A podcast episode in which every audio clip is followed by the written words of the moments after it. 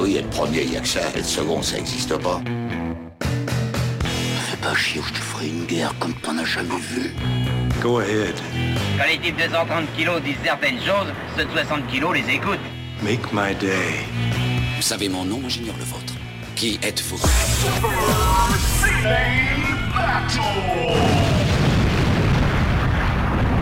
Le second, c'est un con. Super Ciné Battle, c'est le podcast où nous établissons le classement ultime du cinéma. Nous prenons vos listes de films que vous nous adressez pour les classer, du meilleur au pire afin d'obtenir LA liste ultime.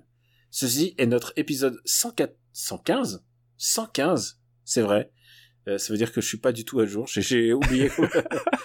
T'as oublié un épisode, c'est con ça. Mais c'est aussi un truc, c'est que on a tellement enregistré d'épisodes de manière hebdomadaire que ça y est maintenant, euh, c'est comme un, un, un rythme, un rythme qu'on avait et maintenant il y a un relâchement. Il y a un relâchement. ça, il y a un relâchement. Mais ça me rappelle une, une anecdote de, de mon père qui, qui était architecte. Euh, un jour, je rentre dans son, dans son cabinet quand je l'aidais pendant le, les vacances d'été et qui me dit euh, Merde, euh, est-ce que t'aurais pas vu mon troisième étage? Je lui fais Pardon? Il fait Bah ouais, écoute, là, euh, sur tel projet, il manque le troisième étage. Et donc, on a passé la moitié de la journée à chercher le troisième étage de son immeuble de cinq étages parce qu'il ne savait pas où il a foutu les plans. Et j'étais en, vrai train- et ouais, j'étais en train de m'imaginer un immeuble construit de cinq étages où il manquait le troisième étage. Tu vois, voilà. Et je peux te dire un truc? Tu disais, il était architecte. Il est toujours architecte. Oui, il est toujours architecte, mais il ne pratique plus. Voilà. Il, il l'a dans. Non mais architecte, c'est un métier. euh, c'est- C'est c'est comme. euh, c'est comme prof de kung-fu. Tu seras toujours prof de kung-fu, quoi. Ah oui, oui, oui. euh, glo- Globalement, effectivement, c'est pas un truc euh, qui, que tu peux lâcher facilement, oui. Ah, eh ben écoute, tu lui passeras le bonjour de ma part. Tu l'embrasseras très fort de ma part. Ben, je je, je l'embrasserai avec les distances de sécurité requises. Non, non, non, pas les steaks pour, pour ton père, tu peux y aller. faut que je vous, faut que je vous dise un truc, euh, puisqu'on est dans le, on, est- on, on bagnode et tout ça sera décompté du temps de ce podcast, bien entendu. c'est que, euh, c'est que, en fait, bah, on se connaît avec le, le père, le père de, de Stéphane, et, et en fait, le père de Stéphane, euh, il a un petit côté, euh, personnage des Simpsons, il a un petit côté, Eh, eh, petit con. ouais. il côté, un petit... et ce qui était génial, c'est quand je me, ra- je- c'est que euh, on a passé des vacances ensemble et et c'était les fameuses vacances où Morandini faisait beaucoup parler de lui et Oui, il nous je me repa- rappelle. il- et tu sais il sentait que ça m'énervait et tous les matins il me disait ah j'ai lu dans le journal j'ai lu dans le Canard enchaîné et genre il sentait que ça m'énervait et il parlait de Morandini tout le temps et je pense que ça ça a donné ce fameux épisode d'After et tout on a parlé de Morandini Je, je crois. pense qu'il il y a contribué. donc voilà tu l'embrasses Et, vous avez remarqué, comme, comme l'anecdote de, de Daniel précise, que mon père ne lit pas le Figaro. Attention, hein, c'est un type bien. Eh, mais attends, non, non, non, moi j'aime bien lire le Figaro, c'est d'abord, il, il- euh, quand il en reste dans l'avion déjà. en ce moment, il y en a pas beaucoup. ap- Après les premières classes, c'est ça. Euh, bah tu sais, c'est, en général, c'était la blague, euh, je crois que c'était Nicolas Hulot qui avait fait cette blague, il dit, moi je lis l'humain, mais bon, c'est toujours dans l'avion parce que c'est, le journal qui reste. Et euh... oui, non, attends, je vais te, je vais te, je vais te raconter une anecdote. Euh, quand mon père m'apprenait à tirer à l'arc, il prenait des journaux. Et il y avait un voisin qui lui filait les vieux Figaro Magazine et j'ai appris à tirer sur des Figaro Magazine. Bah, tu sais que c'est un point commun euh, que ton enfance et l'enfance de mes enfants euh, partagent du coup. Ah, pourquoi vous avez fait sur ça sur quel magazine? Bah, on, on- apprend à tirer à l'arc sur des exemplaires du Figaro ou sur des prospectus de Laurent Wauquiez ou de, ou de Marine Le Pen, au choix. Eh bien, écoute, Tu sais, quand, quand ils t'envoient les, les, les enveloppes avec tous les putains de prospectus, ben alors, quand c'est l'hiver, bon, on les, on les utilise pour les foutre au feu, mais quand c'est l'été, ben on, on l'utilise pour le tir à l'arc. Bah, figure-toi euh, que madame, à un moment, elle était dans la... Elle a alimenté la poubelle à papier. On n'a toujours pas parlé cinéma hein, pour l'instant d'un podcast de cinéma. Elle a alimenté la poubelle à papier et là, elle trouve un pile de valeurs actuelles, évidemment. Elle me connaît déviant comme je suis. Elle m'a dit, je t'ai ramené les valeurs actuelles, dont le- l'épisode, le numéro spécial billard à l'époque, hein, avant, avant encore qu'il se fasse appeler par le président. c'est nul, c'est vraiment nul. Putain. Je, je, je, écoute, je veux pas me mettre à dos les, soit les lecteurs de valeurs actuelles, soit les gens qui y travaillent, mais c'est pas bien. C'est pas, pas, un très bon journal. Désolé, désolé. Euh, maintenant, on va passer aux présentations. Stéphane Boulet, Oui, c'est moi, le, le batteur du groupe Canada's Bike from Akira, la- lui-même. mais aussi le directeur. Oui, et le directeur. Comment s'est passé ta rentrée éclair, on va dire? Laquelle? Parce que j'en ai eu, euh, j'en, ai eu deux, du, du coup, depuis. Attends, Euh, merde, non. t- t'as eu deux de rentrées déjà? Bah, il y a eu celle du 14 mai, puis il y a eu celle du 2 juin. Oh là là, c'est compliqué. non, mais globalement, ça c'est euh, une fois que c'était lancé, ça s'est bien passé. C'est-à-dire que euh, tu sais, ça, ça, fait partie des.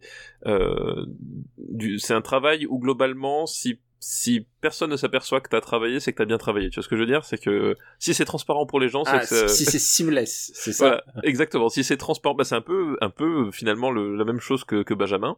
Si à un moment donné les gens ne s'aperçoivent pas que, que Benjamin est intervenu, c'est qu'il a bien fait son. Bah moi c'est un peu ça. C'est que globalement euh, ça s'est bien passé pour les pour les enfants, pour les parents, donc euh, c'est Est-ce le principal. que c'est- totalement gratuit ce que tu as fait, ce que tu viens de dire?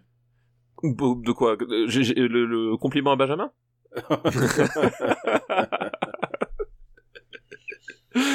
Euh, Et euh, bah donc euh, c'est notre épi- émission 115 et oh, c'est un peu la les retrouvailles puisqu'on va parler des films des années 70. Ça fait un petit bout de temps qu'on n'a pas passé sur les films des années 70 et je pense que tu sais ce qu'on va faire. On va se regarder un peu euh, notre liste no- notre liste de films. C'est bien, c'est marrant. Tu m'as pas demandé. Tu me demandes jamais comment ça va moi. Je me mais sens. parce, que- parce que parce que toi je sais que tu es tu nages dans le bonheur, c'est pour ça. Et, moi les gens les gens heureux comme toi ça m'énerve, tu vois. Ah, Mais toi, ah. t'as, toi, t'as été heureux deux fois avec tes enfants. Moi, laisse-moi être un peu heureux. moi. Alors, euh, on va parler un peu des films des années 70. Donc, euh, premier. Tu as la Enfin, liste devant les yeux, euh, Eh bien, rassure-moi. bien- bien évidemment, euh, bien- premier film des années des années euh, 70, évidemment, c'est Premier Contact de Denis Villeneuve. Faut que je vous avoue un truc, c'est l'émission la moins préparée de tous les temps. Pourquoi? Parce que j'étais en plein stream et là, il y a un de nos auditeurs qui s'appelle Milhouse, Milhouse, comme, euh, comme on dit euh, chez, les, chez les Simpsons en français, qui me dit, euh, il y a papa qui dit, il faut que tu regardes ton portable. Parce que moi, en stream, je regarde pas mon portable. Et donc, et donc je regarde mon portable et me dit ouais c'est ok pour faire finalement un Super CD Battle. Et moi j'étais parti, j'étais parti sur deux heures de stream de Yakuza, de Yakuza Ishin. Et euh, tu, tu as coupé un jeu de un jeu de Yakuza, un jeu de Yakuza simplement par l'envie de faire Super Ciné Battle. Tu te rends compte de, de ce que tu as fait? Et bah ouais, je, je ne sais pas si les, les conséquences ne vont pas être désastreuses. Hein. Je me demande. Je, je me demande, je me demande. J'ai un peu peur, j'ai un peu peur, j'avoue. J'ai un peu peur surtout pour le premier de cette liste, donc Apocalypse Now. Voilà, numéro euh, 1. Qui risque de baisser forcément à cause de à cause de ce que tu as fait. Euh, derrière, on a le Parrain 2. On a quand même un, un beau doublé de, de Coppola, hein, mine Ouais. de rien. Je pense que c'est la seule décennie où ça va se passer comme ça. Oui, effectivement, je pense que ça, voilà, ça, ça risque pas de se reproduire pour lui, euh, malheureusement, hein, quelque part, mais bon. Ensuite, Que- il y a, tu- oui, c'est vrai, tu, tu- t'as chef, des chefs-d'œuvre, mais euh, t'as un- Oh. techniquement t'as un chef-d'œuvre. Oui, techniquement, t'as un chef-d'œuvre, mais bon, lui, on peut pas lui, on peut pas lui ôter ses années 70, quoi, tu, Mm. je veux dire, tu. Monty Python, Sacré Graal, troisième. Tout à fait. Taxi Driver, quatrième. Une après-midi de chien, très très grand film. Ouais, ouais, très très grand film de ciné Lumet. Et je pense que très d'actualité en plus. Oui, bah oui, oui, oui, oui, Attica, Attica, Attica. Et tu sais, euh, en plus, comme je- c'est un truc qui va revenir souvent dans- durant l'épisode ou durant les prochains épisodes, je suis en train de regarder The Wire. Ah, bah oui. Et tu sais quoi, quand je pense à l'après-midi de chien, il y a, il y a, il y a- euh, y aurait pas eu The Wire sans des films comme ça. Quoi. Oui, oui, c'est- c'est c'est évidemment euh, fort probable. Sixième, Le Parrain, donc euh, la préquelle du Parrain 2. La préquelle du Parrain 2, effectivement. Donc euh, nous, on a décidé de départager les films et effectivement, pour moi, Parrain 2, pour moi, Parrain 2 est, est plus fort. Oui, bah pour moi, c'est à peu près équivalent. donc, mais euh, après, euh, c'est pour moi, il est plus fort. Pour toi, c'est à peu près équivalent. Voilà. Voilà, mais euh, quoi qu'il en soit, c'est du très grand cinéma dans les Ça, deux cas. ça donc. reste quand même du, du bon ciné. La preuve, c'est qu'il est au-dessus de Croix de Fer, un film qu'on Ouais. adore. Un film qu'on adore tous les deux, effectivement, de Peckinpah. Au-dessus de Stalker, euh, le cinéma russe qui est, qui est quand même huitième de ce top des années 70. Euh, neuvième, Dirty Harry. Avec Clint Eastwood qui vient de fêter ses 90 balais, dis donc. Ouais, bra- bravo, bravo Clint. Ouais, c'est c'est- effectivement, il- jusqu'où il va tenir, euh, tant mieux. Je, je sais pas, mais moi, je, je suis heureux de le, je suis heureux qu'il soit là. Euh, dixième, Rollerball. Ça, c'est un peu, ton- c'est un peu ton film de dos, on va le dire. Ah bah c'est c'est c'est pas un film doudou et c'est aussi un film euh, assez d'actualité en fait hein, j'ai envie de te dire le, le rapport de, du peuple Le- américain à la violence euh, voilà À la violence et au sport. et à la violence et au sport effectivement c'est un sujet qui est on ne peut plus d'actualité Onzième, Baby Cart. Et là, c'est mon film dos. un film on ne peut plus d'actualité puisque c'est l'histoire d'un homme ligue contre euh, tout le monde est ligué contre lui et il ça, se balade il se balade avec une poussette avec son enfant. Et tu sais quoi? Euh, j'aurais aimé être le Ogami Ito à ce moment-là au moment où ce mec a fourré son son- sa main dans ma poche pour me voler mon portable. Oui, exactement. Je vois tout à fait Et là, ce que tu j'aurais veux bien dire. voulu que mon fils me regarde, qu'on se regarde, et qu'on communique en silence et qu'il appuie sur un bouton et que la poussette sorte des lames pour lui couper les jambes. Ouais, pour lui trancher les jambes. Voilà. c'est- eh, eh, quoi de plus naturel? La, la- la vie devait devrait être aussi simple que ça, hein, tout simplement. Euh, La vie est- est-elle aussi simple que dans L'homme des, euh, des hautes plaines, 12e Je ne sais pas, mais quelque part, j'espère pas. Voyage Parce au que bout c'est de assez l'enfer. radical. voilà, Voyage au bout de l'enfer aussi. Tu sais quoi, Voyage au bout de l'enfer, c'est pour moi, c'est, je crois que c'est le film le plus angoissant de toute cette liste en fait. Ah, il y a, il y a- il- Parce que c'est vraiment, comprendre. c'est vraiment quelque chose sur lequel j'aimerais pas arriver. Genre, c'est le monde qui, le monde qui me, qui m'évoque cette vision de, du futur. C'est, c'est Non, ça, que- Voyage au bout de l'enfer, non, c'est le Chimino. Oui, c'est le Chimino. Oui, Ah. mais c'est pas, c'est pas une vision du futur. Eh ben, ah oui, non, bien sûr, mais c'est, non, mais tu, c'est une vision d'un futur potentiel pour un être humain. C'est ça que je voulais Ah oui, dire. oui, ah oui, d'accord, c'est, oui. c'est des destins, voilà. Une perspective, de destin, voilà. Voilà, c'est- bien sûr que c'est bien sûr c'est dans le passé. Mais, mais, mais ce que je veux dire, c'est que ce que ça, ce que ça me dit de, de ce que, ce que l'humain vers la, destination vers laquelle il, son destin, euh, ça m'angoisse. Je pense que Voyage au bout de l'enfer, je sais pas si je pourrais le regarder maintenant. Alors que les 10 Snowblood, Oui, aucun problème. crème. La fureur du dragon, Euh, excellent, excellent Bruce Lee, excellent Bruce Lee. Euh, excellent Bruce Lee, pas mon préféré. Mais euh, ah, et ben on, on en discutera. Le cercle rouge, Le Cercle Rouge, très grand film aussi assez fataliste, il faut bien le dire. ouais. Bah, en même temps, pas plus, tu trouves que Soleil Vert, euh, 17 e Bah, Soleil Vert, en tout cas, moi je suis content, c'est le premier documentaire de cette liste qui arrive. Pendant deux Et- secondes, j'étais là en train d'appeler ce que tu dis. Donc je suis, je suis très content qu'il soit aussi haut. Voilà, un, un- un très très bon documentaire sur le, le- ce qu'on est en train de vivre actuellement. Un Donc, autre euh, voilà, je trouve- c'est vrai que Soleil Vert, c'est vraiment, c'est, Ah bah, euh, n'a jamais été autant d'actualité. Que- je l'avais déjà dit lors de l'épisode 22 quand on l'avait enregistré, mais je- les, pour moi, les, les 15 premières minutes de Soleil Vert, c'est d'une acuité euh, euh, vraiment glaçante. C'est vers ça qu'on va. C'est bah, c'est complètement, c'est c'est le monde qui décrit, c'est c'est c'est c'est pratiquement le nôtre à deux trois détails près. Enfin, c'est-à-dire que euh, à aucun à aucun moment il y a il y a tu sais il y a y a l'once d'une amorce d'un début de quelque chose qui pourrait nous qui pourrait nous emmener vers ailleurs quoi. C'est c'est c'est genre euh, le train est lancé à pleine vitesse, euh, c'est unstoppable quoi. Euh, ensuite, c'est Superman. Donc, euh, aussi un documentaire, techniquement. oui aussi un documentaire effectivement. Et Euh, Les Aventures de Rabbi Jacob juste derrière. Donc, est-ce que c'est pas le premier film français, mais c'est au moins la, la première comédie française? Voilà, un film que nous aimons beaucoup quand même, Rabbi Jacob. C'est notre cinéphilie à nous. hein. Il faut, Exactement. faut bien le répéter pour ceux qui débarquent et qui connaissent pas. C'est la vérité absolue. C'est Voilà, la vérité point. absolue, mais nous ne sommes que les messagers, Exactement. puisque la vérité absolue existe déjà. euh, Évidemment, puisqu'elle est absolue, elle existe déjà. Et en fait, Forcément, elle a pas besoin de nous nous faisons que découvrir. C'est comme s'il y avait un drap qui était posé dessus, et nous faisons que découvrir ce drap à chaque fois. C'est ça, on souffle un petit peu et Ouais. on, on- voilà, on, on- on la découvre petit à petit. 20e, La femme scorpion. Euh, oui, bon film feel good aussi. Hein. Ouais. Et tu sais quoi? Drunken Master est 21ème, et je trouve que c'est un film extraordinaire. Et là, il y a un truc, je vais te dire un truc, et c'est toi qui l'avais, qui le classait mieux que moi, mais Barry Lyndon, ah, je me dis que quel grand film, tu vois, genre, je veux pas dire, bon, maintenant c'est gravé, c'est gravé.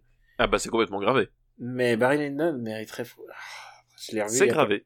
je l'ai revu il y a pas longtemps. gra- C'est la règle, c'est gravé. C'est la règle, c'est la règle. On devrait faire une règle pour pouvoir regraver des gens en échange de genre 2000 euros sur le Patreon. Voilà.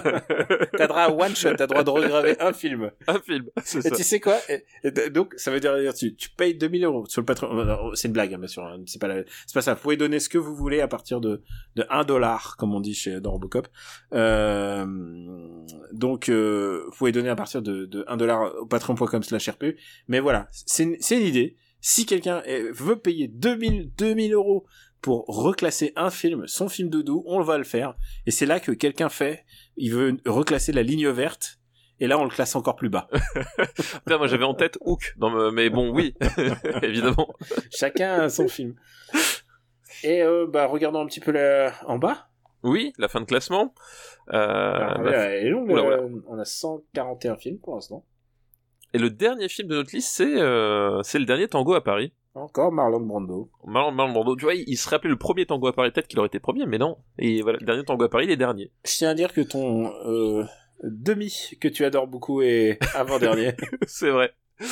Et j'ai vu que tu es très content parce que tu as enfin trouvé quelqu'un qui, qui a ton avis pour, sur les parapluies de. Oui, oui. Et en plus, j'ai trouvé quelqu'un qui a pignon sur rue. En plus, c'est ça le truc. Pourquoi? Parce que c'est un critique. euh, un Parce, critique parce, de parce que c'est un critique du masque et la plume. Et je veux dire, si- s'il y a bien un truc où je- que j'imaginais pas, c'est que quelqu'un puisse dire du mal de, de Jacques Demy dans une émission comme ça, quoi.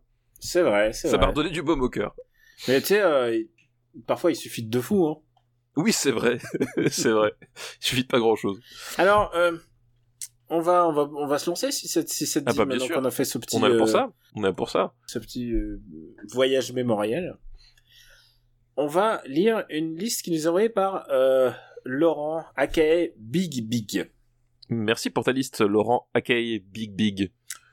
Enfin, il m'a dit Big Big, mais il s'appelle Laurent, mais je préfère dire Bi- Laurent, alias Big Big. Donc, bon, maintenant que c'est dit, c'est une liste qui s'appelle We Love MDR 1970. Ah, donc euh, c'est des comédies euh, sujettes à débat dans les années Ouais. 70. C'est ça? C'est-à-dire, c'est-à-dire, We Love MDR est le podcast sur lequel je participe et que je présente et que j'anime et que que je bah enfin c'est mon podcast quoi. C'est c'est Euh, plus simple, hein, comme Voilà, ça. si vous voulez un autre podcast où on parle de comédie, alors là on a fait, on a eu des séries d'épisodes dits de confinement où on enregistrait à distance, notamment avec Max Besnard, mais aussi Ah, avec. parce que ouais, t'avais t'avais vraiment pas le choix sur les chroniqueurs, donc t'as pris vraiment le fond du tableau, quoi. Euh, non, Max il est super bon, mais il y a aussi Perrine Quetzon. Mais que, mais que- oui, oui, Perrine évidemment, mais Perrine, Max, Perrine, non. ouais, mais Perrine, bon, Max. Bah, non, genre Max. non, mais ah, voilà, mais Perrine, mais Perrine. Mais Perrine, voilà, Et, et parfois il y avait Hugo Alexandre aussi que tu connais. Euh, et, et en fait, non, si tu veux savoir, d'abord ils sont tous bons. Il y a eu aussi Yerim Sar et il y a eu aussi euh, Vincent Manielev une fois est venu. Euh, tu veux que je te dise, en fait, le point commun de tout cela, c'est qu'ils sont tous pigistes. Et, euh, et je sais que c'est une période très compliquée aussi pour les pigistes, des gens qui ne dépendent que de la pige, parce que ils se sont fait des mois à 100 euros, même pas à 200 euros, même pas parfois à zéro. Et du coup, euh, l'ét- l'étant moi-même, tu vois, j'ai une espèce de solidarité interne qui qui qui me dit ah non non, il faut que c'est mes c'est mon équipe, il faut que je il faut que je sois avec mon équipe, voilà. Donc, euh, mais euh, MDR devrait revenir à un rythme normal bientôt. Euh, au moins pour la fin de la saison, parce que ça a été une saison un peu étrange pour Will of MDR, je te Bah, cache bah, pas. en, en- en même temps, le, le- le principe, c'est que euh, and Dare, c'est euh, avec les chroniqueurs, vous, vous parlez des comédies qui sortent. Bah, Bah oui. Quand il y a plus de films qui sortent, bon bah forcément, c'est la dernière qu'on a, qu'on a vue, c'est celle avec la sœur de Ramzi Bedia, qui s'appelle Forte, et c'est une comédie sur le fait que... Ah elle oui, est- c'est le truc sur sur, euh, sur euh, Amazon, Prime, c'est ça? ouais. Ouais. Tu veux que je- toi t'as Amazon Prime, je peux te le dire, perds pas ton temps. Il y a d'autres films mieux sur Amazon. Il y, a- il y a des trucs plus intéressants à voir, sans doute. Bon, allez, à cette liste We Love MDR, le premier film c'est Le Jouet. Le jouet. Ah pardon, je, je- je- je me suis dit, quand est-ce qu'on démarre? C'est ça que je me suis dit. Ah oui, c'est vrai qu'on a fait une grosse intro, mais écoute, euh, c'est ça de... On, on a vraiment pas du tout préparé l'émission, donc... Euh, Donc le jouet, c'est un, c'est de un Francis François- Weber. Voilà, c'est Francis Weber avec Pierre Richard. C'est un, c'est un, c'est pas un pignon, mais c'est un perrin, si je me Ouais. souviens bien. Euh, Oui, il y a Et- deux, il y a distinguo, non, il y a, il y a presque un... Bah, deux fait, styles différents. voilà, c'est deux styles différents. Il y a des bases communes quand même entre le perrin et, et le, et le pignon.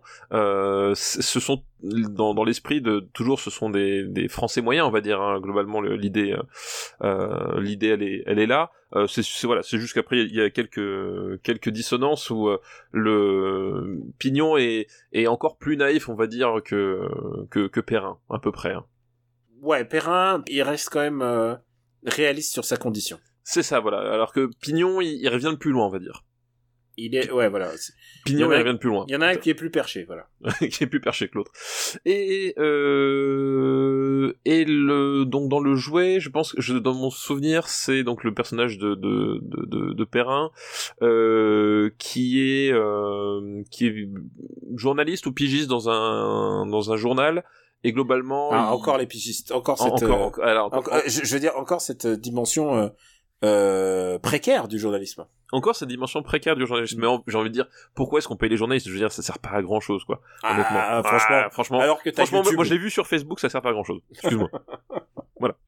Euh, Rigole Et- pas, mais tu sais quoi? Avec cette période, j'en ai entendu et ça me fait à chaque fois très triste. Ah non, mais je, tu sais, tu sais bien, toi-même, tu sais. Oui, oui, oui, toi- ouais, voilà. c'est- c'est- c'est- Si papa dit des bêtises, c'est parce qu'il est, il est, il- C'est parce que j'ai besoin de dire des c'est bêtises. parce qu'il a besoin de dire des bêtises, mais vous savez, vous savez ce qu'il pense. Euh, et oui, et globalement, il est euh, donc le, euh, comme c'est un journal, euh, il est forcément, euh, c'est forcément la propriété d'un grand milliardaire et globalement, le propriétaire ou le fils du propriétaire, je sais plus exactement, enfin, va faire de Perrin un peu son, bah justement son jouet, va va, va essayer d'en faire ce qu'il ce qu'il a envie pour se, pour par pur par pur, on va dire, euh, besoin de d'asseoir son son ascendant social, quoi. Je pense qu'on peut être plus radical que ça. Faut décrire la scène. C'est-à-dire qu'à un moment, euh, je crois qu'il est dans un magasin de jouets ou je crois, je sais plus quelle est la circonstance, mais en tout cas, il est face à Perrin. Et, et le, le fils est horrible. C'est Ricky ou la Belleville, mais puissance 10 000. Et il fait, je veux le monsieur. Je veux le monsieur. oui. Et là, tout d'un coup, il est, genre, il a envie, il, il veut un jouet, et ce jouet, il veut cette, cette personne humaine qui est, euh, qui est Perrin. Et là, tout le monde lui dit non, mais acceptez, s'il vous plaît. euh, personne ne veut lui, lui refuser ça, quoi, en fait. C'est ça, pe- personne ne, veut refuser le caprice. Euh, oui, puis bah, du coup, forcément, c'est ça va être ce jeu entre le, le dominant-dominé, puis et puis la, la, la maladresse légendaire de de Perrin, enfin et pour le coup euh, là de euh, de, de Pierre Richard, euh, voilà, qui va qui va être en toute innocence essayer de, de faire les choses, de vivre normalement, mais co- comment vivre normalement quand on est considéré comme un comme un simple objet dans, dans les mains de de quelqu'un qui considère que vous êtes sa propriété quoi. Alors, il y a plusieurs choses à dire. D'abord, euh, évidemment, au fur et à mesure, on va comprendre que le garçon, en fait, il a un cœur, il est pas aimé par son père. C'est ça, en fait, voilà. il est il, il est lui-même malheureux. C'est ça aussi le l'axe du truc quoi. Et que personne lui dit non, mais en même temps, euh, c'est la prison dorée. C'est vraiment, c'est Marie-Antoinette avant l'heure. Et euh, enfin après l'heure plutôt. C'est Oui. Mais Marie-Antoinette le film avant l'heure, tu vois. Mais voilà, donc du coup, euh, d'ailleurs le, le père est joué par Michel Bouquet. Donc, Oui, c'est vrai, exact. grand, Exact. grand, grand comédien. Euh, on va, on, on parle pas souvent de Michel Bouquet parce que il est, c'est plutôt un comédien de, euh, de théâtre. Mais, euh, mais il a tourné quand même quelques petits, quelques petits classiques. euh, Ouais, il, a quelques trucs à son voilà, son à son actif hein, Notamment- tout. une interprétation de Mitterrand. Oui, c'est vrai, c'est vrai, ouais, c'est vrai. Qui a, il était très angoissant son Mitterrand. Et, et pour l'anecdote, Michel Bouquet, c'était le, le- la dernière pièce de théâtre que j'ai vue avec mon père, c'était Michel Bouquet, c'était le roi Summer, tu vois. Ah oui, ça, ça ne s'invente pas. Ça, oui, effectivement. Et voilà, oui, c'était un grand euh, Michel Bouquet, grand acteur de Ionesco. Voilà, c'était vraiment son truc. Euh, et jusqu'au bout, il a joué Ionesco. Euh, je sais pas s'il joue encore, mais il a 94 ans encore, donc il est encore plus vieux que Clint Eastwood, tu t'imagines. Oui, c'est Euh, c'est possible. alors que Pierre Richard est un petit jeune, il a que 85 ans. Un débutant. Ouais. Et à l'époque, il était tout jeune. Et euh, et moi, alors tu sais, il y a toute cette série de films dont je, je parle parfois parce que pour expliquer que j'avais, ils avaient mauvaise presse à la maison. Et ce film-là, mon père me disait c'est dégueulasse. Et pour lui, c'était pour lui c'était ignoble. Il le prenait au pied de la lettre. Il me décrivait ce qui était pour lui une, dé- une relation sadomaso en fait. C'était que Bah, le mec se soumettait. oui. C'était que le mec se soumettait. Et ça, mon père, il acceptait pas de. Il me disait faut pas que tu regardes ces trucs-là quoi. Et, et en même temps, enfin, je, euh, oui, c'est sûr qu'il je- il, il a raison. c'est ce qui se passe dedans, c'est dégueulasse, mais euh, le principe, c'est que le film n'est pas euh, complaisant vis-à-vis de ça, quoi. D'abord, il est pas réaliste. oui, il est pas réaliste. Parce que personne ne peut faire ça. Euh, et puis le, justement, c'est tout le propos de, enfin, c'est une métaphore aussi. hein. Enfin, je veux dire, c'est c'est pour le coup euh, évidemment une métaphore à tel point que le film s'appelle Le Jouet. Euh, évidemment, c'est une métaphore et qui et qui qui vise à justement dénoncer ce genre de ce genre de comportement, euh, de relations euh, humaines, quoi.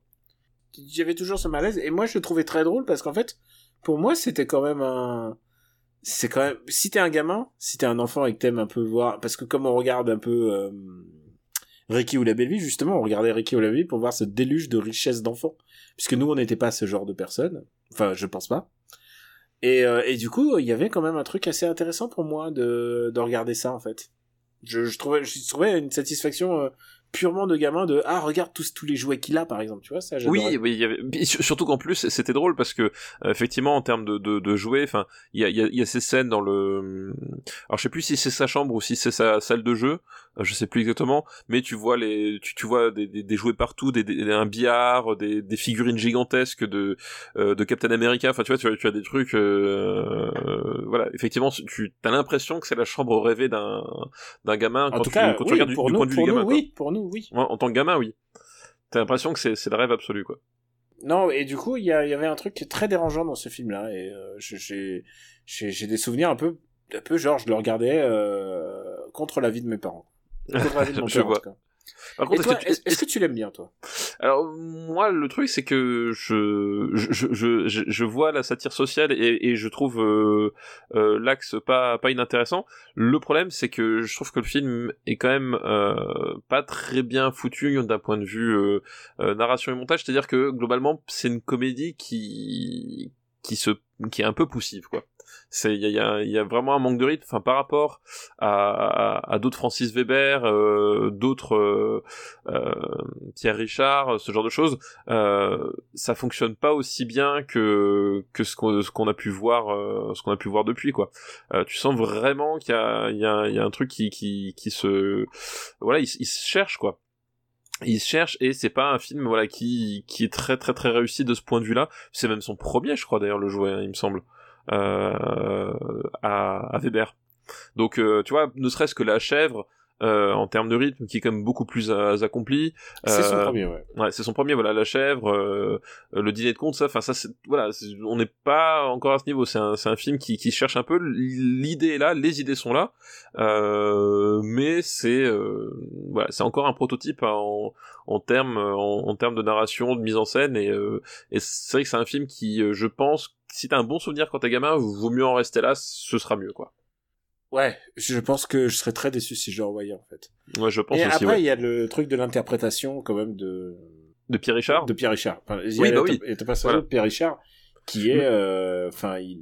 Bah, c'est il- là où tu vois où tu c'est un acteur total, quoi.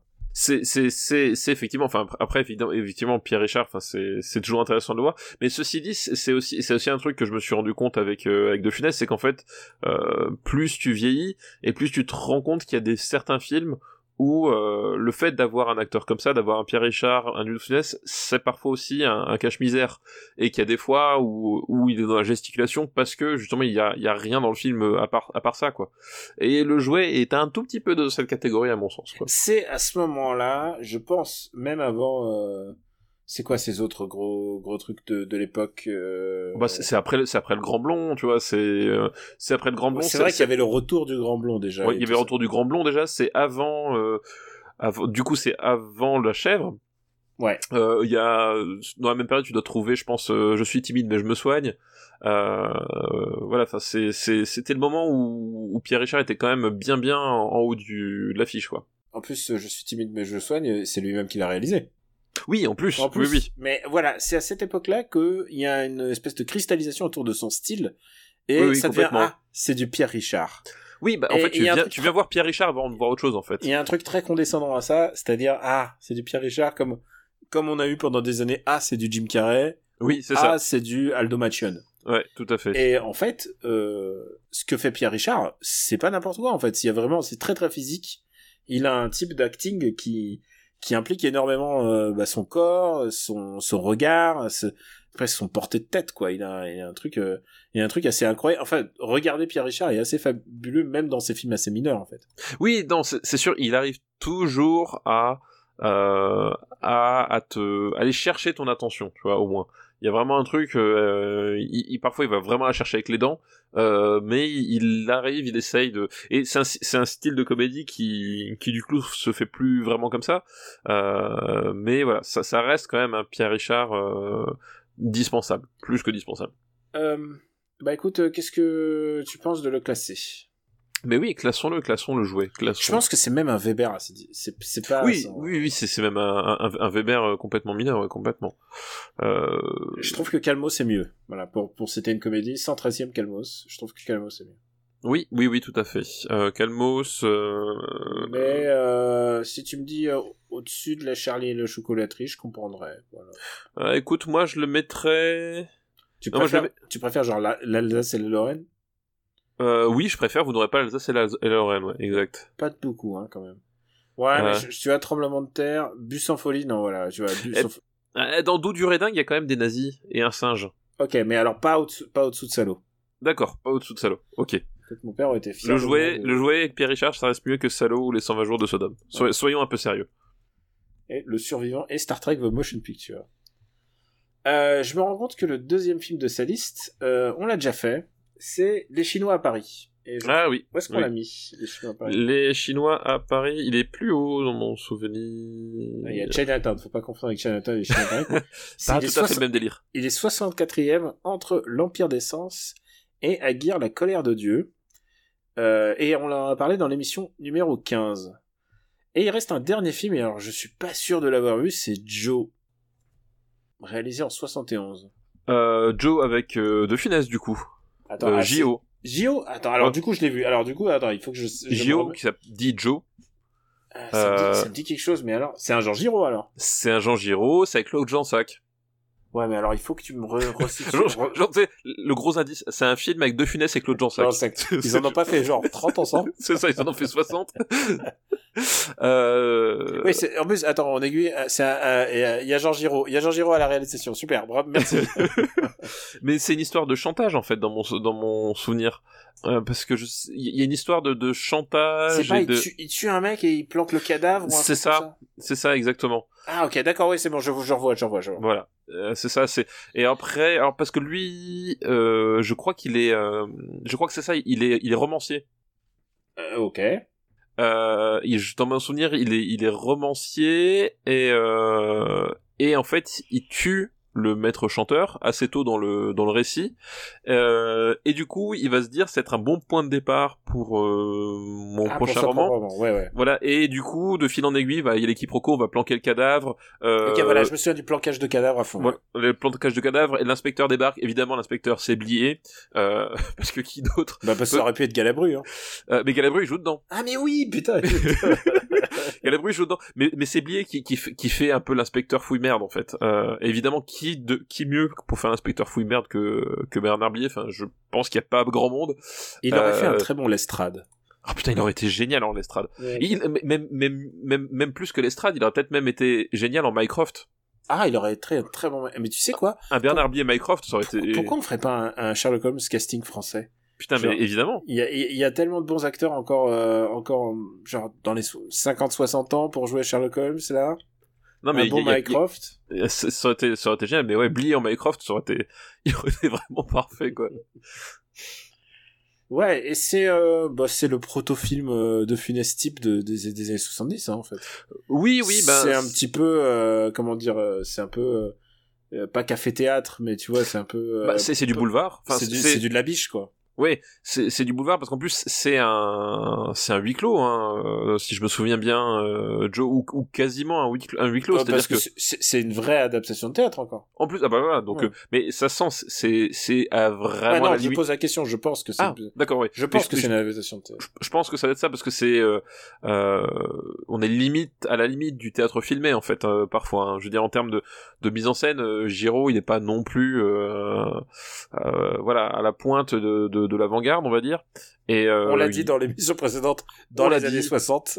voilà on l'a dit dans l'émission précédente ça a jamais été un très grand maître de la caméra il, il avait il avait un filon pour trouver des concepts en fait Giraud Giraud c'était ça il, il trouvait les concepts euh, euh, les concepts vendeurs mais globalement en termes de, de metteur en scène bon c'est pas on va dire que c'est un style qui vieillit mal quoi pour rester poli C'est un Et, peu, c'est un peu des portes qui claquent, quoi.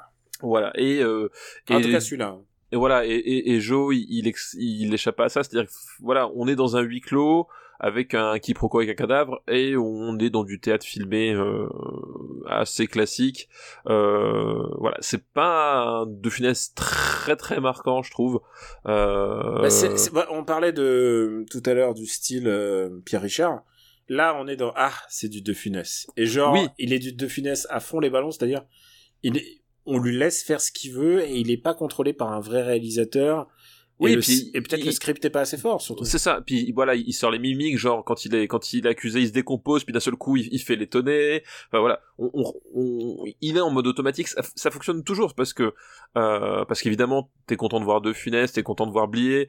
Euh, moi, quand j'étais Et môme, il y a j'étais- la bru. et, et Galabru. Et moi, quand j'étais môme, j'étais persuadé que Claude Jansac et De Funès étaient réellement. Euh... En fait, s'ils s'ils tournent ensemble, c'est parce qu'ils vivaient ensemble dans la vraie vie, qu'ils étaient, ils pouvaient pas faire autrement. Tu vois, j'avais cette idée-là. Pas du tout, c'est juste Mais oui. que c'est, juste qu'ils ont fait 60 films ensemble, mais euh, c'est l'idée que moi j'avais.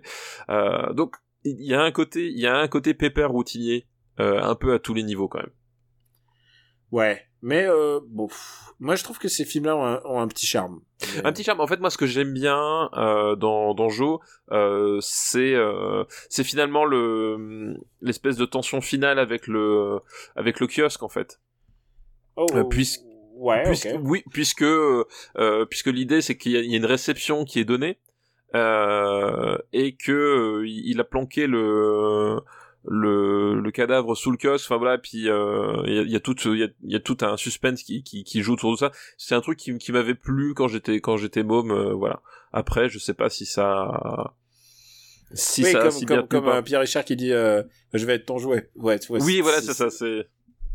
Oui, parce qu'en plus, y a, y a- parce que Galabru, je crois que c'est, enfin, euh, il, il a voir, c'est lui qui a fait le chantier du kiosque ou je sais pas quoi, où il a des trucs, enfin, tu vois, il- genre voilà, on, on essaie de- d'empêcher Ah Galabru oui, de s'approcher. C'est l'ouvrier, voilà, ça, on, on, essaie de l'empêcher de se, enfin, on, on essaye de faire en sorte qu'il n'aille pas vers le kiosque pour pas dévoiler, enfin voilà. Et en plus, en plus, je suis sûr que si vous regardez ça avec les yeux d'aujourd'hui, vous allez être scandalisé parce que bon, euh, le rôle de Claude Jansac, il est pas bon, c'est pas, elle est pas vraiment mise en valeur quoi. Enfin, Ah et, bah, enfin, je veux dire, non.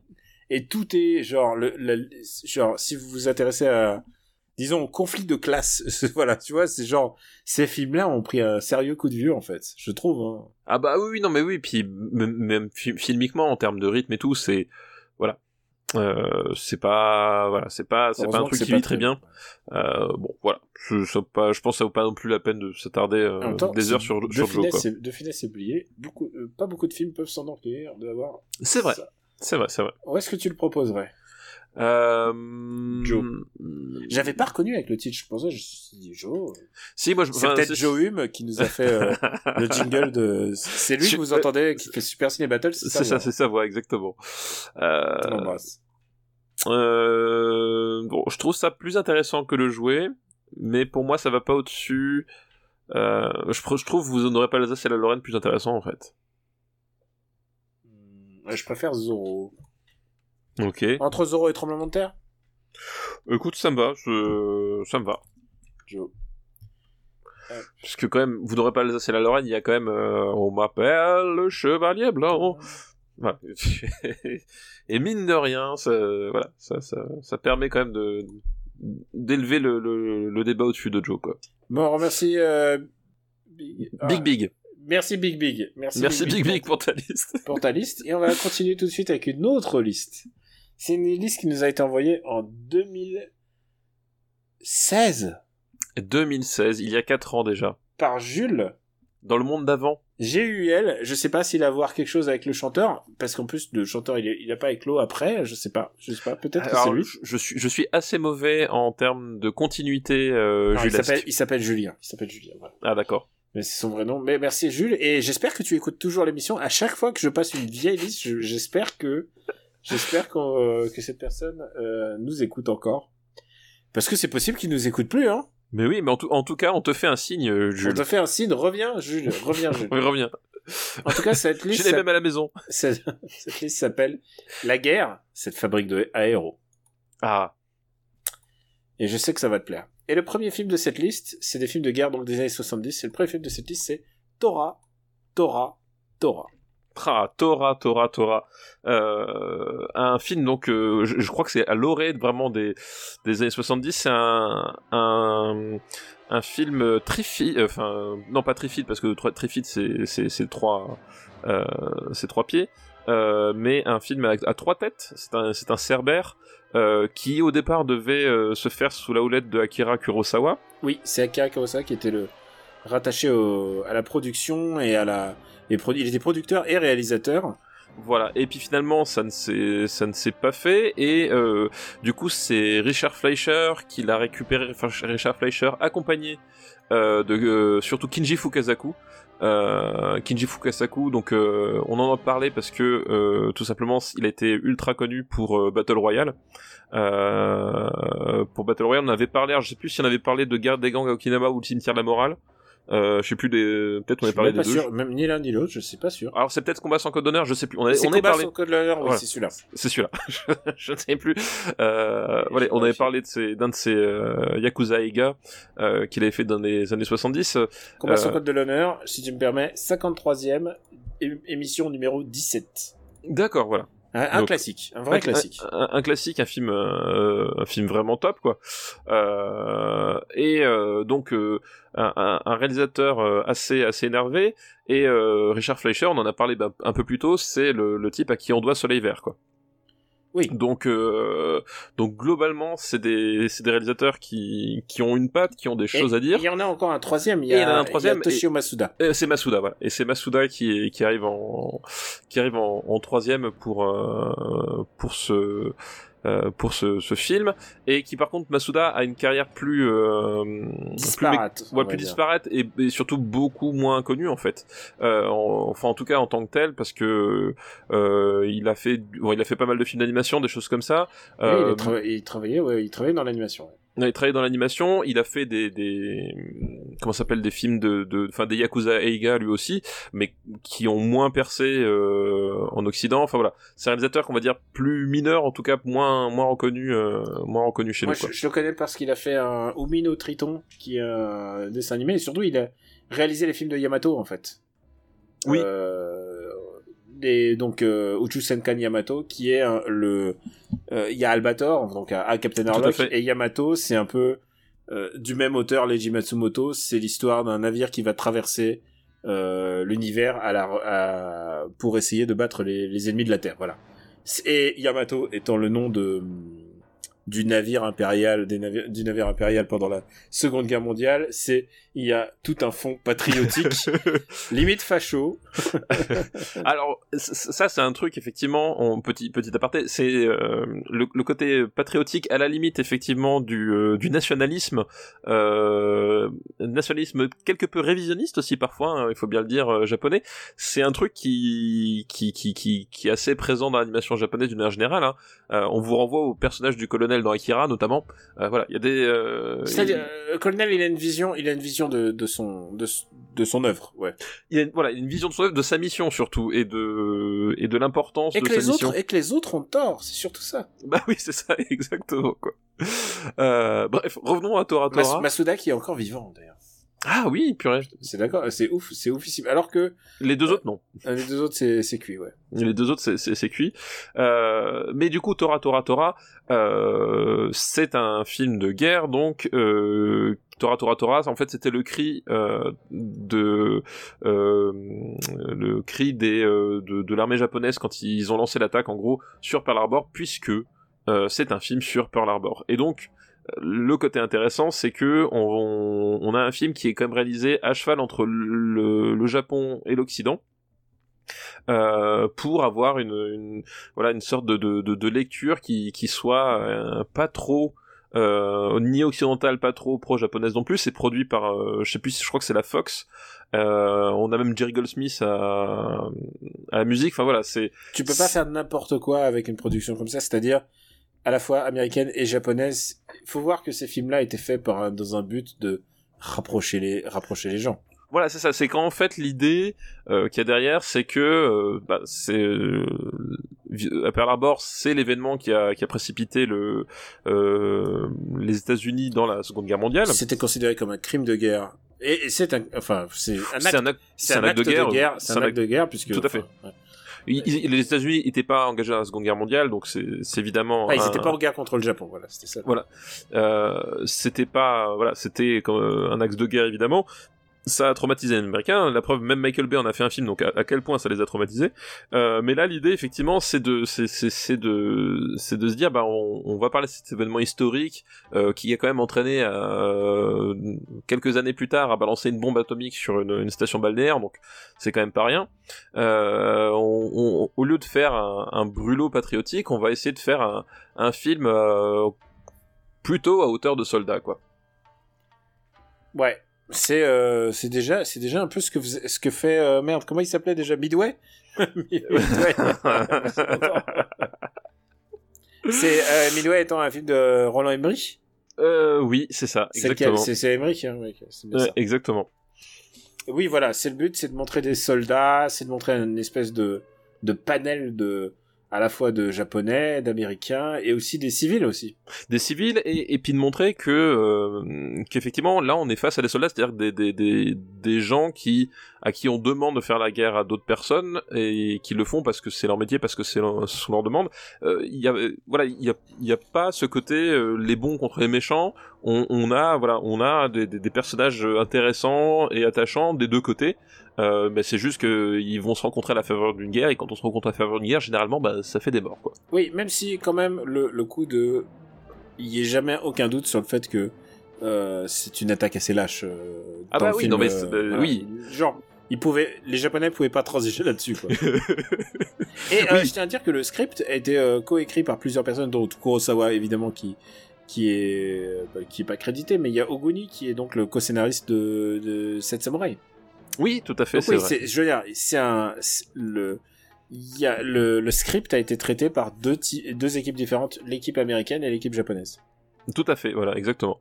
Et euh, et du coup, ça fait, ça fait un film que de guerre que personnellement j'aime bien parce qu'il y a, il y a plusieurs choses. Enfin, il y a ce côté, euh, euh, déjà, il y a ce côté très respectueux dans le sens où tu, tu vois que justement ils essayent de faire une, de faire quelque chose qui soit fidèle à la mémoire des soldats euh, et pas fidèle à la mémoire des, drapeaux. Donc ça c'est déjà un axe que personnellement je, préfère plutôt que que, l'autre.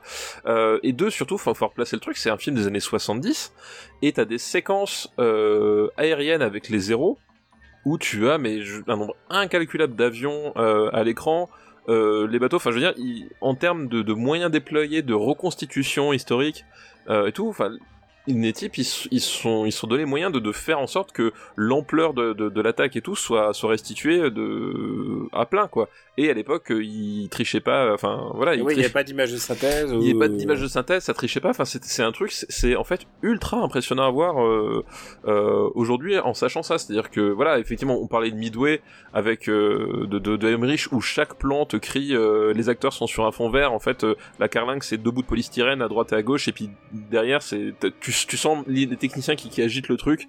Et voilà. Là c'est là c'est pas ça. Là c'est pas ça du tout. C'est-à-dire que tu tu te dis mais ouais ok d'accord les mecs ils ont ils ont envoyé la purée parce que euh, parce qu'il le fallait parce que pour reconstituer cette attaque à, à cette époque-là, t'avais pas d'autre choix. Et, euh, et ça reste encore parfois hyper impressionnant de ce point de vue-là. Alors après, effectivement, c'est euh, c'est un film de guerre des années 70, c'est-à-dire que euh, c'est le, le, le montage la façon de filmer de ces années-là, mais justement, moi je trouve le, le style de Fleischer euh, assez classique, mais vraiment précis, et ça, ça, ça cadre bien. Et, euh, et Fukasaku, c'est pareil, il sait filmer. Enfin, je veux dire, il y a un... c'est du classicisme, mais au bon sens du terme, quoi. Euh, moi, je suis pas un ouf de ce film. En fait, c'est un film que j'ai beaucoup plus attendu de le voir que de le. Quand je l'ai vu, j'ai fait ah ok. Dans le sens où je me dis ah c'est quand même le projet de Kurosawa qu'il a pas pu faire, le fameux. Et quand je l'ai vu, j'ai fait ah euh, ouais en fait c'est pas c'est pas si bien en fait. Bah, Moi, il y a, y un vrai problème d'écriture des personnages, en fait. C'est que les personnages, euh, bah, tu tu t'y attaches pas trop, en fait, je trouve. Hein.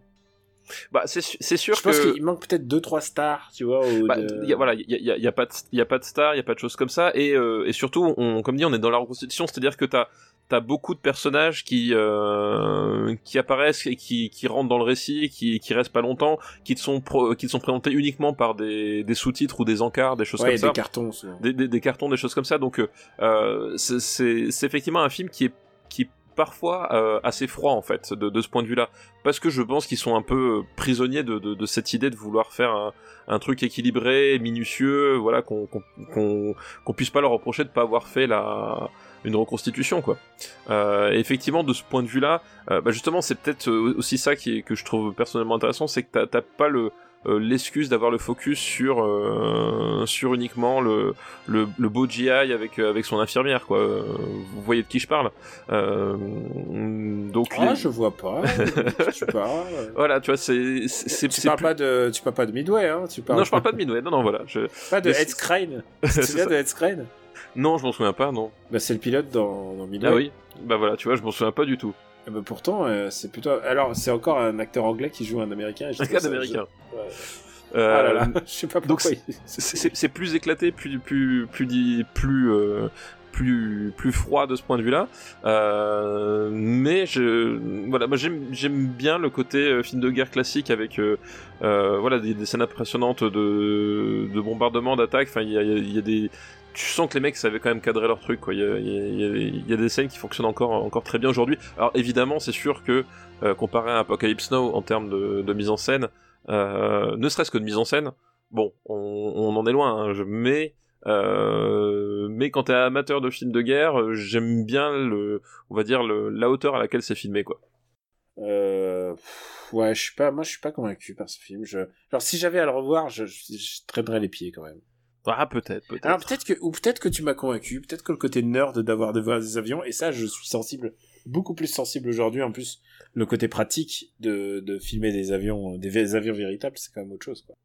Ouais, il y a quand même un truc. Mais euh, voilà. Après, ceci dit, moi, je l'ai pas revu depuis euh, depuis moult moult années non plus. Euh, mais je sais que c'est un truc qui m'avait qui m'avait marqué les séquences aériennes dans ce dans ce film-là, quoi. Où est-ce que tu le classerais?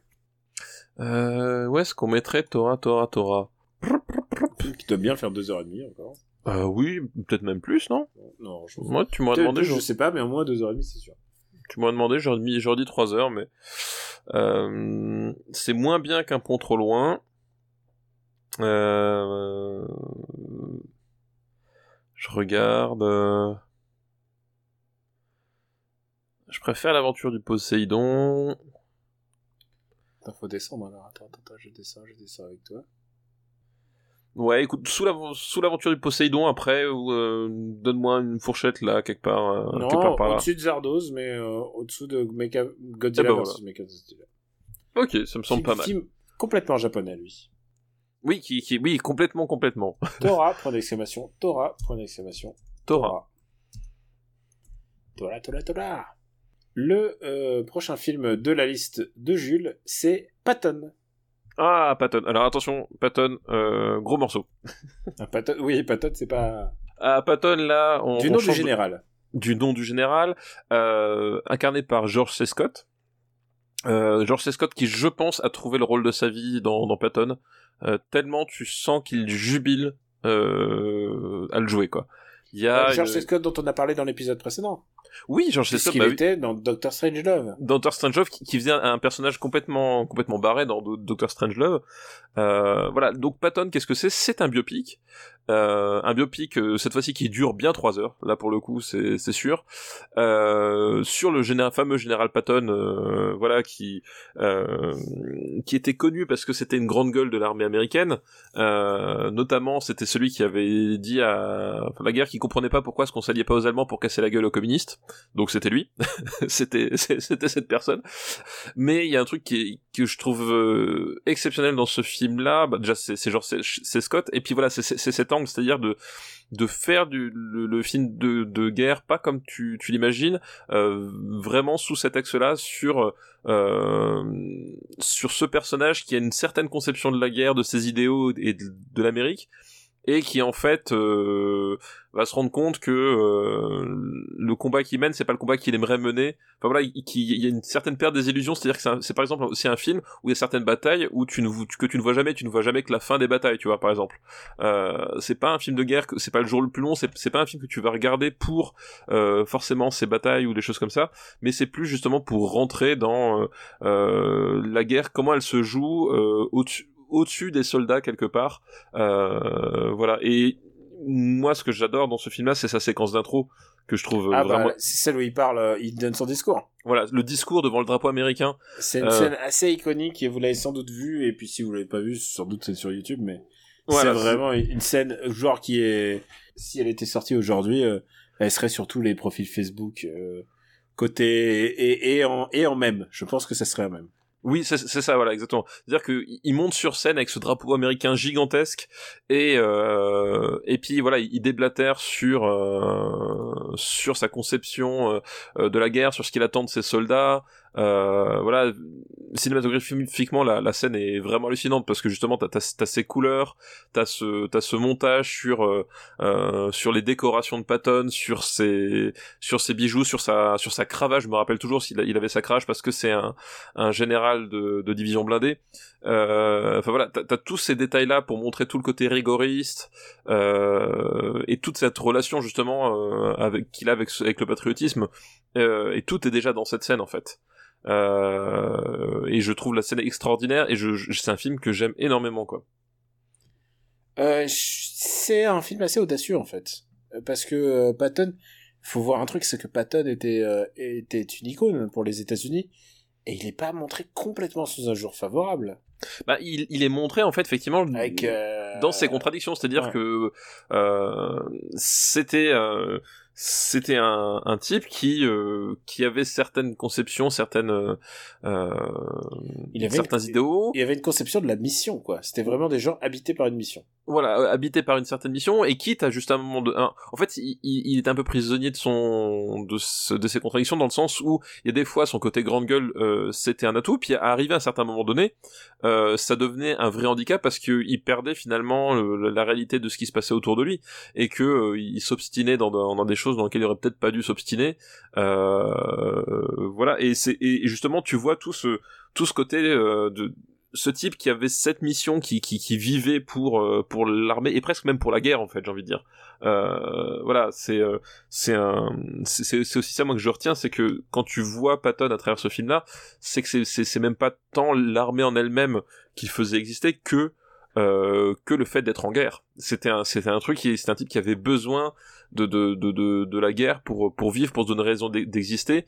Et euh, et qui en fait à un moment donné va se perdre justement dans ce dans là-dedans. Parce que euh, il- tant que lui peut continuer la guerre quelque part il, est il est heureux quoi.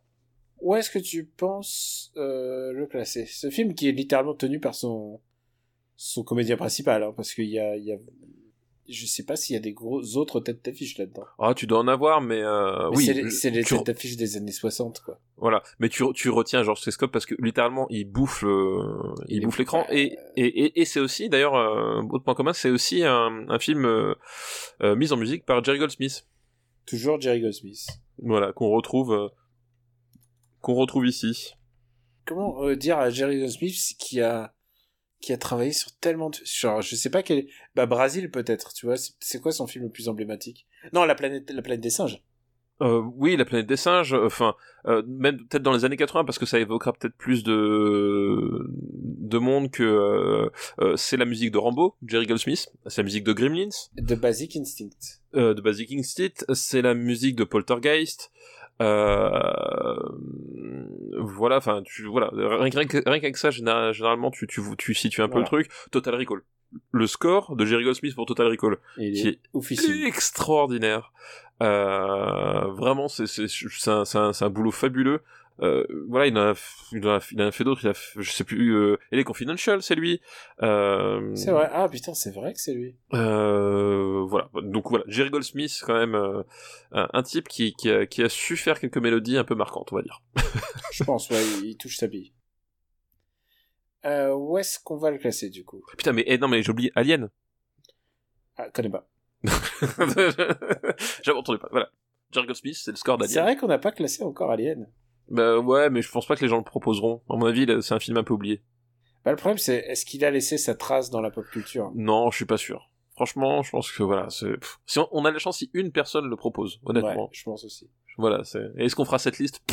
Pas sûr. je sais pas tu sais faut se garder sous la pédale alors ça. où, où est-ce qu'on met Patton? Où est-ce qu'on met Patton Euh, Alors pour moi, pour moi, ça va au-dessus d'un pont trop loin en termes de film de guerre. Ah, alors du coup, par contre, pour moi, ça va en dessous du vieux fusil. Ah, je sais que t'es fan du vieux fusil. Ouais, je suis, j'adore le vieux fusil, vraiment. Bon, au- au-dessus de, au- au-dessus du vieux fusil, au-dessus de Robin des Bois. Et ben vendu. Allez, Simple, simple, efficace. simple, efficace. Voilà. En plus, c'est un titre facile à écrire. Et le dernier film de sa liste, c'est un film dont on parle souvent. Et tu sais quoi? J'ai j'ai fait CTRL F pour être sûr de On n'avait pas déjà parlé, c'est ça n'avait pas déjà parlé. Et je me suis dit, c'est pas possible. on Et c'est quand les aigles attaquent, mais c'est dans les années 60. Oui, c'est pas une blague. Alors, pour expliquer aux gens, c'est que je suis en train de faire, mais on n'a pas fait quand les aigles attaquent, mais c'est pas possible. et dont j'ai la fiche devant moi, et il me dit, et là, il me fait, mais c'est pas les années 70, c'est les années 60. C'est dire, c'est dire l'état de non-préparation dans lequel on est. Voilà, l'état de fatigue dans lequel on est. Et euh, le dernier film de cette liste, c'est De l'or pour les braves. Ah, purée, et on n'a pas fait de l'or pour les braves. Et on n'a pas fait de l'or pour les braves, et ça Kelly's m'étonne. Hero. On n'a pas fait Kelly's Hero. On a jamais fait, et Euh. je me suis dit, pour ce retour dans les années 70, on va se le faire. Ah putain, mais évidemment qu'on se faire de l'or pour les braves. Je pense Euh. que, je, pense- je pense que voilà, vous pouvez pli- plier bagage, si vous aimez pas de l'or pour les braves, vous en avez jusqu'à la fin du podcast. Ouais, ouais. Donc vous... Et je pense Euh. qu'on va scroller vers le haut, mais d'une force. D'une force assez phénoménale. Euh, voilà, de l'or pour les braves qui a un point commun que quand les aigles attaquent, enfin deux points communs, c'est qu'il y a Clint Eastwood au casting et euh, euh, Brian G. Houghton à la réalisation. Voilà, donc euh, c'est c'est le c'est le même duo. Euh, c'est le même duo. Dans le casting de l'or pour les braves, on a Telly Savalas qu'on retrouve aussi. On a surtout Donald Sutherland. Donald fucking Sutherland euh, qui qui est euh, qui est génial. Euh, Ouais, il, est, il est génial, il est, il est, il est fonce dé. Il est foncé, mais je pense qu'il il, il- il était impliqué dans son rôle. Tu vois, acteur Tu sais, studio. quoi, tu sais quoi Je pense qu'il gens- se, il se défonçait vraiment pour son rôle. oui, je crois que, je crois que c'est clair. Mais tu sais, je crois qu'ils étaient tous fonce dé euh, sur le onset. Mais tu sais quoi, je pense aux jeunes qui vont découvrir Donald Sutherland en, en- avec euh, Hunger, Hunger Games. Games. Ouais. C'est pas le même gars. C'est pas le même gars. Non, non, là, là, il jouait. Il jouait. Enfin, il jouait, il jouait, il était, il était à fond dedans. Bah, En fait, le, le- qu'est-ce que qu'est-ce que c'est de l'or pour les braves? Donc, on, on- on suit euh, une, une compagnie américaine euh, lors de la de la débandade de l'armée allemande, euh, voilà, aux alentours de 44-45. Euh, dans cette compagnie, donc, on, on a les, les- acteurs qu'on qu'on vous a cités, et globalement, ce ne sont pas vraiment des héros. Hein. Ce sont un peu, la moitié c'est des beatniks, euh, l'autre moitié c'est des tirs au flanc, euh, et la dernière moitié, parce qu'il y a trois moitiés, pourquoi pas, euh, ce sont des arnaqueurs. Voilà. en gros, en gros, les, les soldats qu'on nous, qu'on nous présente sont pas des soldats exemplaires, à part Tali Savalas, qui est le, le sergent de la compagnie, qui est le seul type qui, qui essaye de faire un peu le soldat, on va dire. Voilà, il, il- il essaye, je dis Lui, bien. il a, il a un peu de conscience. Voilà, il a un peu de conscience, un peu de conscience professionnelle en tout cas. C'est que c'est le gradé, euh, mais globalement tu vois qu'il est quand même pote avec les autres et il essaie à un moment donné de, de faire semblant de dire bon les, les gars respectez-moi j'ai un grade quoi. Euh, et donc dans ce dans cette compagnie euh, il y a le soldat Kelly qui est joué par euh, Clint Eastwood euh, qui trouve par hasard en fait euh, en, en faisant boire un, un officier allemand qu'il a qu'il a fait prisonnier qui trouve par hasard en fait que, que l'armée allemande planquait, enfin planque plutôt, puisqu'on on parle au présent en termes de, narration, euh, planque énormément de, lingots d'or dans une euh, banque d'un village euh, français qui est au-delà des lignes ennemies. C'est-à-dire que l'Allemagne recule, mais dans le village de cette euh, euh, encore tenu par les Allemands, il y a cette banque euh, avec tous ces lingots d'or. Et le plan de Kelly, c'est de pénétrer les lignes ennemies, euh, non pas pour faire une percée décisive, mais pour choper euh, cet or avant que les Alliés arrivent et avant que du coup le gouvernement américain mette la main sur euh, sur cet or. Et c'est un plot qu'on a déjà vu des milliards de fois, puisqu'il a été repompé, et il y a un film que, que tu n'aimes pas, mais qui repompe exactement ça. C'est le film avec Georges Clooney. C'est le film de Oui, David euh, Russell, le- les Free Kings, Voilà. euh, euh, ah, les rois du désert. les rois du désert. Et il y, a- il y a eu aussi un- une production Europa Corp qui a été faite euh, en quelque part en, en Serbie euh, avec le même pitch. Euh, je ne me rappelle plus euh, Non, le, titre. Ah oui, oui, bien sûr. Euh, je l'ai vu dans l'avion. Euh, et c'était désastreux. Et puis, euh, tu je me dirais un acteur que je puisse retrouver? Euh... Non, je peux pas dire. Il ressemblait à des Marines. Alors, tu sais, euh... Ça peut être n'importe quoi. euh, tu fais repas corps, braquage, euh, tank. Parce qu'il y, a- aussi un tank dedans. Putain, le. Euh... C'est braqueur d'élite. Voilà. Braqueur d'élite? Ouais, c'est, et c'est nul à chier. Ah ouais, ça a pas l'air. Tu m'as pas vendu Braqueur d'élite. C'est, vraiment, vraiment nul à chier. Si vous le proposez pour les années 2010, euh, il, il ira pas très très haut, quoi. Ah ah, je, je sais plus il y a qui dedans. Ah si voilà, je sais, si il y a un acteur dedans, c'est J.K. Simons qui, qui, apparaît au début et à la fin du film, il fait le ça le colonel Renegade en VO. Ah Renegade voilà. Euh, J.K. Simons qui fait un, un, colonel vénère au début et à la fin du film. Voilà. Oh, ça c'est vraiment dégueu. Oh, musique d'Eric Serra. Oh là là. là, là, là Scénario de Luc Besson avec Richard Rank. Oh là là là là là là là. Est-ce que j'ai pas élargi ton horizon cinématographique Est-ce que j'ai envie de voir ça Non, clairement et, le, et la star c'est Sullivan Stapleton et ça me dit absolument Le rien. fameux Sullivan Stapleton. Bref. ouais, ok, d'accord, ok, ok. Donc Douleur pour les braves, on, on a ce scénario-là avec ces, ces types qui ont fait, qui, qui vont, euh, qui vont essayer de pénétrer les lignes allemandes, et ils se rendent compte qu'à un moment donné, pour pénétrer les lignes allemandes, c'est plus efficace avec un char d'assaut. C'est pourquoi, euh, eh ben, ils ont recours à euh, notre ami Donald Sutherland, qui est le euh, le chef, on va dire, de la compagnie euh, de, de, de chars d'assaut Sherman. Alors je crois qu'il en a trois ou quatre, euh, comme on disait, sa particularité, c'est qu'il est défoncé matin et soir. Euh, littéralement, le premier plan, je crois, c'est qu'il il émerge de, de, de caisses de munitions parce qu'il était, il dormait derrière avec des nanas, tu vois. Enfin, c'est, c'est, La, la guerre n'est pas glauque pour lui. la, guerre n'est pas glauque pour lui à tel point que euh, sa spécialité, euh, il a remplacé certains obus par des obus de peinture, c'est-à-dire que quand ça, ça explose, ça fait un, un nuage de peinture rose. Voilà, c'est c'est c'est- c'est- c'est- c'est ça le personnage et euh, tous ces types vont essayer de, de, de, de traverser les lignes ennemies, d'a- d'arriver jusqu'à leur euh, jusqu'à leur point de voilà leur leur, leur point de mire. Euh, et, euh, et en fait c'est absolument génial parce que euh, les personnages sont sont géniaux enfin ils sont vraiment euh, ils sont comme ils sont tous un peu roublards un peu euh, voilà ils, sont tous très vite attachants puis en même temps comme c'est la guerre t'as quand même des des t'as quand même des gens qui meurent t'as quand même des des, des, des pertes humaines euh, t'as cette espèce de dynamique là qui, qui à mon sens et c'est pas innocent ce que je vais dire euh, est hérité complètement du western spaghetti. C'est-à-dire que euh, les mecs ils se sont dit ok c'est Clint Eastwood c'est un film de guerre mais en fait on va reprendre le ton des western spaghetti on va reprendre le ton du bon la brute et le truand puisque en fait c'est la même histoire que le bon la brute et le truand. Euh, voilà Clint Eastwood qui va chercher un trésor au-delà de, de, de la ligne de front euh, et on sauf que au lieu d'avoir des, euh, des ponchos euh, et des euh, et des bah ils auront des Thompson et des chars d'assaut quoi. Mais globalement on, refait on refait le même film avec un ton similaire et, et ça continue de fonctionner quoi. Voilà. Et voilà c'est un film que je que, j'adore parce que voilà comme dit c'est un film que je trouve drôle que je trouve bien gaulé euh, comme justement ils sont ils sont là pour le coup c'est l'inverse de Tora Tora Tora hein. ils sont débarrassés de toute velléité de reconstitution et de velléité historique euh, ils se font plaisir avec euh, avec des scènes qui, qui parfois ont, ont aucun sens euh, voilà puis il y a, y a le duel fin- enfin les duels finales vu que euh, il Ah, y a Alors, il y a, il y a un truc, il y a un truc avec les duels du final. Il y en a un qui est une référence évidente au bon, la brute et le truand, oui ouais jusque dans la musique qui est un peu singée par Lalo. Puisque par la là- loge chiffre hein, ouais que là, exactement c'est Lalo Chiffrin qui, qui assure la musique. Et euh, comme vous savez, c'est des épisodes euh, un peu flashback. Vous, vous savez que vous êtes en train d'écouter la bande son à un moment où on parle. Je tiens à dire que la dernière fois, tu parlais quand même sur du euh, sur sur du John Barry quand même. oui je parlais sur John Barry voilà et euh, John Barry m'a parlé, il m'a dit, il m'a dit non, arrête, arrête de me faire parler euh, sur du Stéphane Boulet.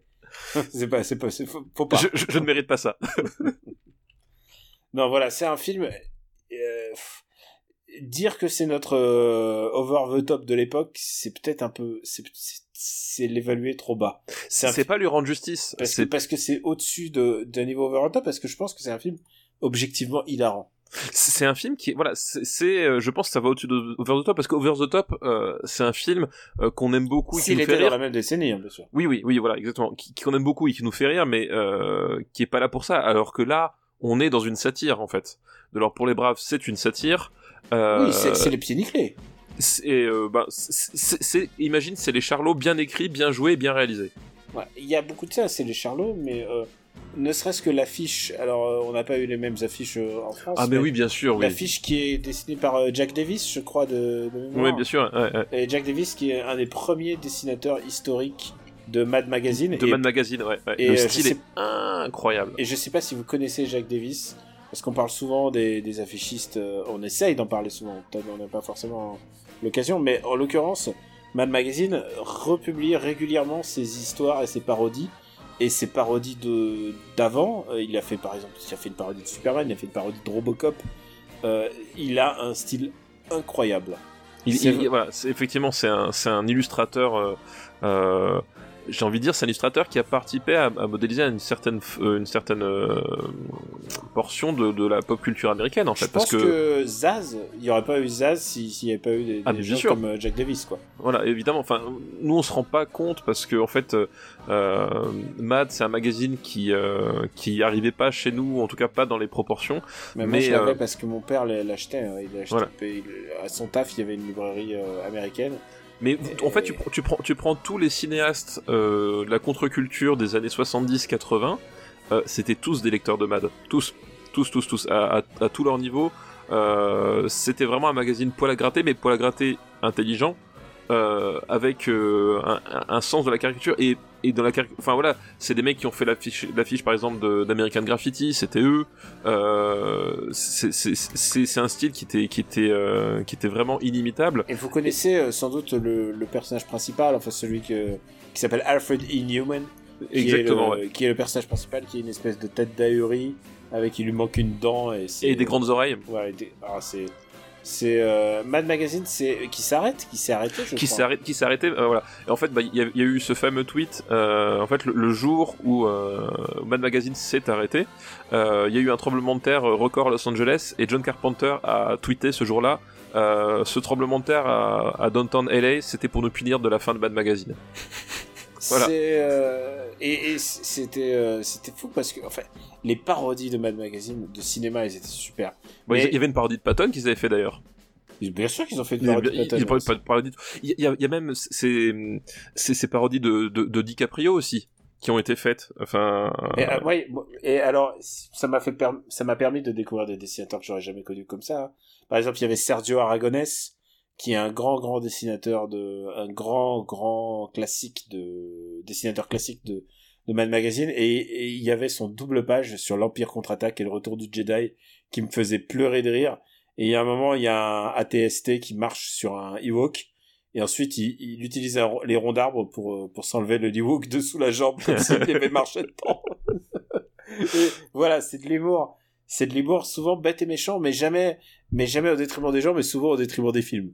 souvent au détriment des films ou euh, enfin ou ou ou, euh, ou quand c'est au détriment des gens c'est des gens qui le méritent c'est-à-dire que Mad ne s'attaquait jamais à aux, aux, aux plus faibles en fait t'avais aussi t'avais Oui, aussi t'avais aussi c'était ça souvent les films, c'était souvent, euh, c'était de la, c'était vraiment de la satire, mais c'était pas, de- c'était pas de la satire. Mais je veux dire, Ch- Charlie Hebdo avait plus un agenda politique. Oui, Euh, oui. Là, là, on n'y avait pas de caricature. Je crois pas qu'il y avait de caricature politique. Ou s'il Ah, y en avait, il, y en a eu parce qu'il y, avait des avait- couvertures avait de Mad avec euh, Donald Trump hein, il y avait euh, les couvertures de mal avec Donald Trump, mais c'est-à-dire, il y en avait, mais c'était pas le propos, le propos central. La couverture, la- il fallait parler de Nixon parce que faut tout le monde parler de Nixon, mais c'est pas, le principe de, de Matt, c'était surtout la parodie. ouais c'était surtout vraiment- la parodie ouais. C'est, euh, je trouve que ceux qui en ont le mieux capté l'in- l'intérêt, je pense, en France, c'est les nuls et les inconnus, en fait. Oui, complètement. Et, et d'ailleurs, en parlant de Mad, en termes d'actualité, euh, il y a eu la mort euh, récente de Mort Drucker, qui était... Mark euh, Drucker, qui était un grand contributeur de, de Mad Magazine. Ah bah c'était l'un des traits les plus caractéristiques de, de Mad Magazine, hein, Il et y qui avait nous a Mark quitté Drucker, là. il y avait euh, il y avait c'est les grands grands classiques, les dessinateurs classiques américains euh, de cette époque-là et, et c'est pas c'est pas des c'est des caricaturistes et à chaque fois ils ont un style assez précis en fait. Oui, complètement, et, ouais. et on parle de Jack Davis, Jack Davis il avait un style réaliste mais il déformait un petit peu les proportions en leur donnant des jambes très très fines, c'était ils avaient l'air assez ridicules en fait. C'était c'était ce que les japonais appelleront peut-être plus tard les SD, ça veut dire super déformé. Mais voilà, c'est un c'est un un grand morceau d'histoire de, de la presse américaine et, et même il y a et alors à un moment il a été considéré un peu comme stupide parce que c'était vrai que c'était pour c'était de l'humour parfois euh, bête méchant sur euh, sur les produits culturels mais par exemple je me souviens qu'il y a cette cette euh, phrase dans l'arme fatale où il il dit euh, faut que tu retournes lire et je crois pas que ça passe dans en V, en en version En, en sous-titrée VF, ouais, ouais. en version titrée, mais il lui dit euh, tu devrais retourner lire Mad Magazine. Et là, il y a Mel Gibson qui fait mais c'est super Mad Magazine.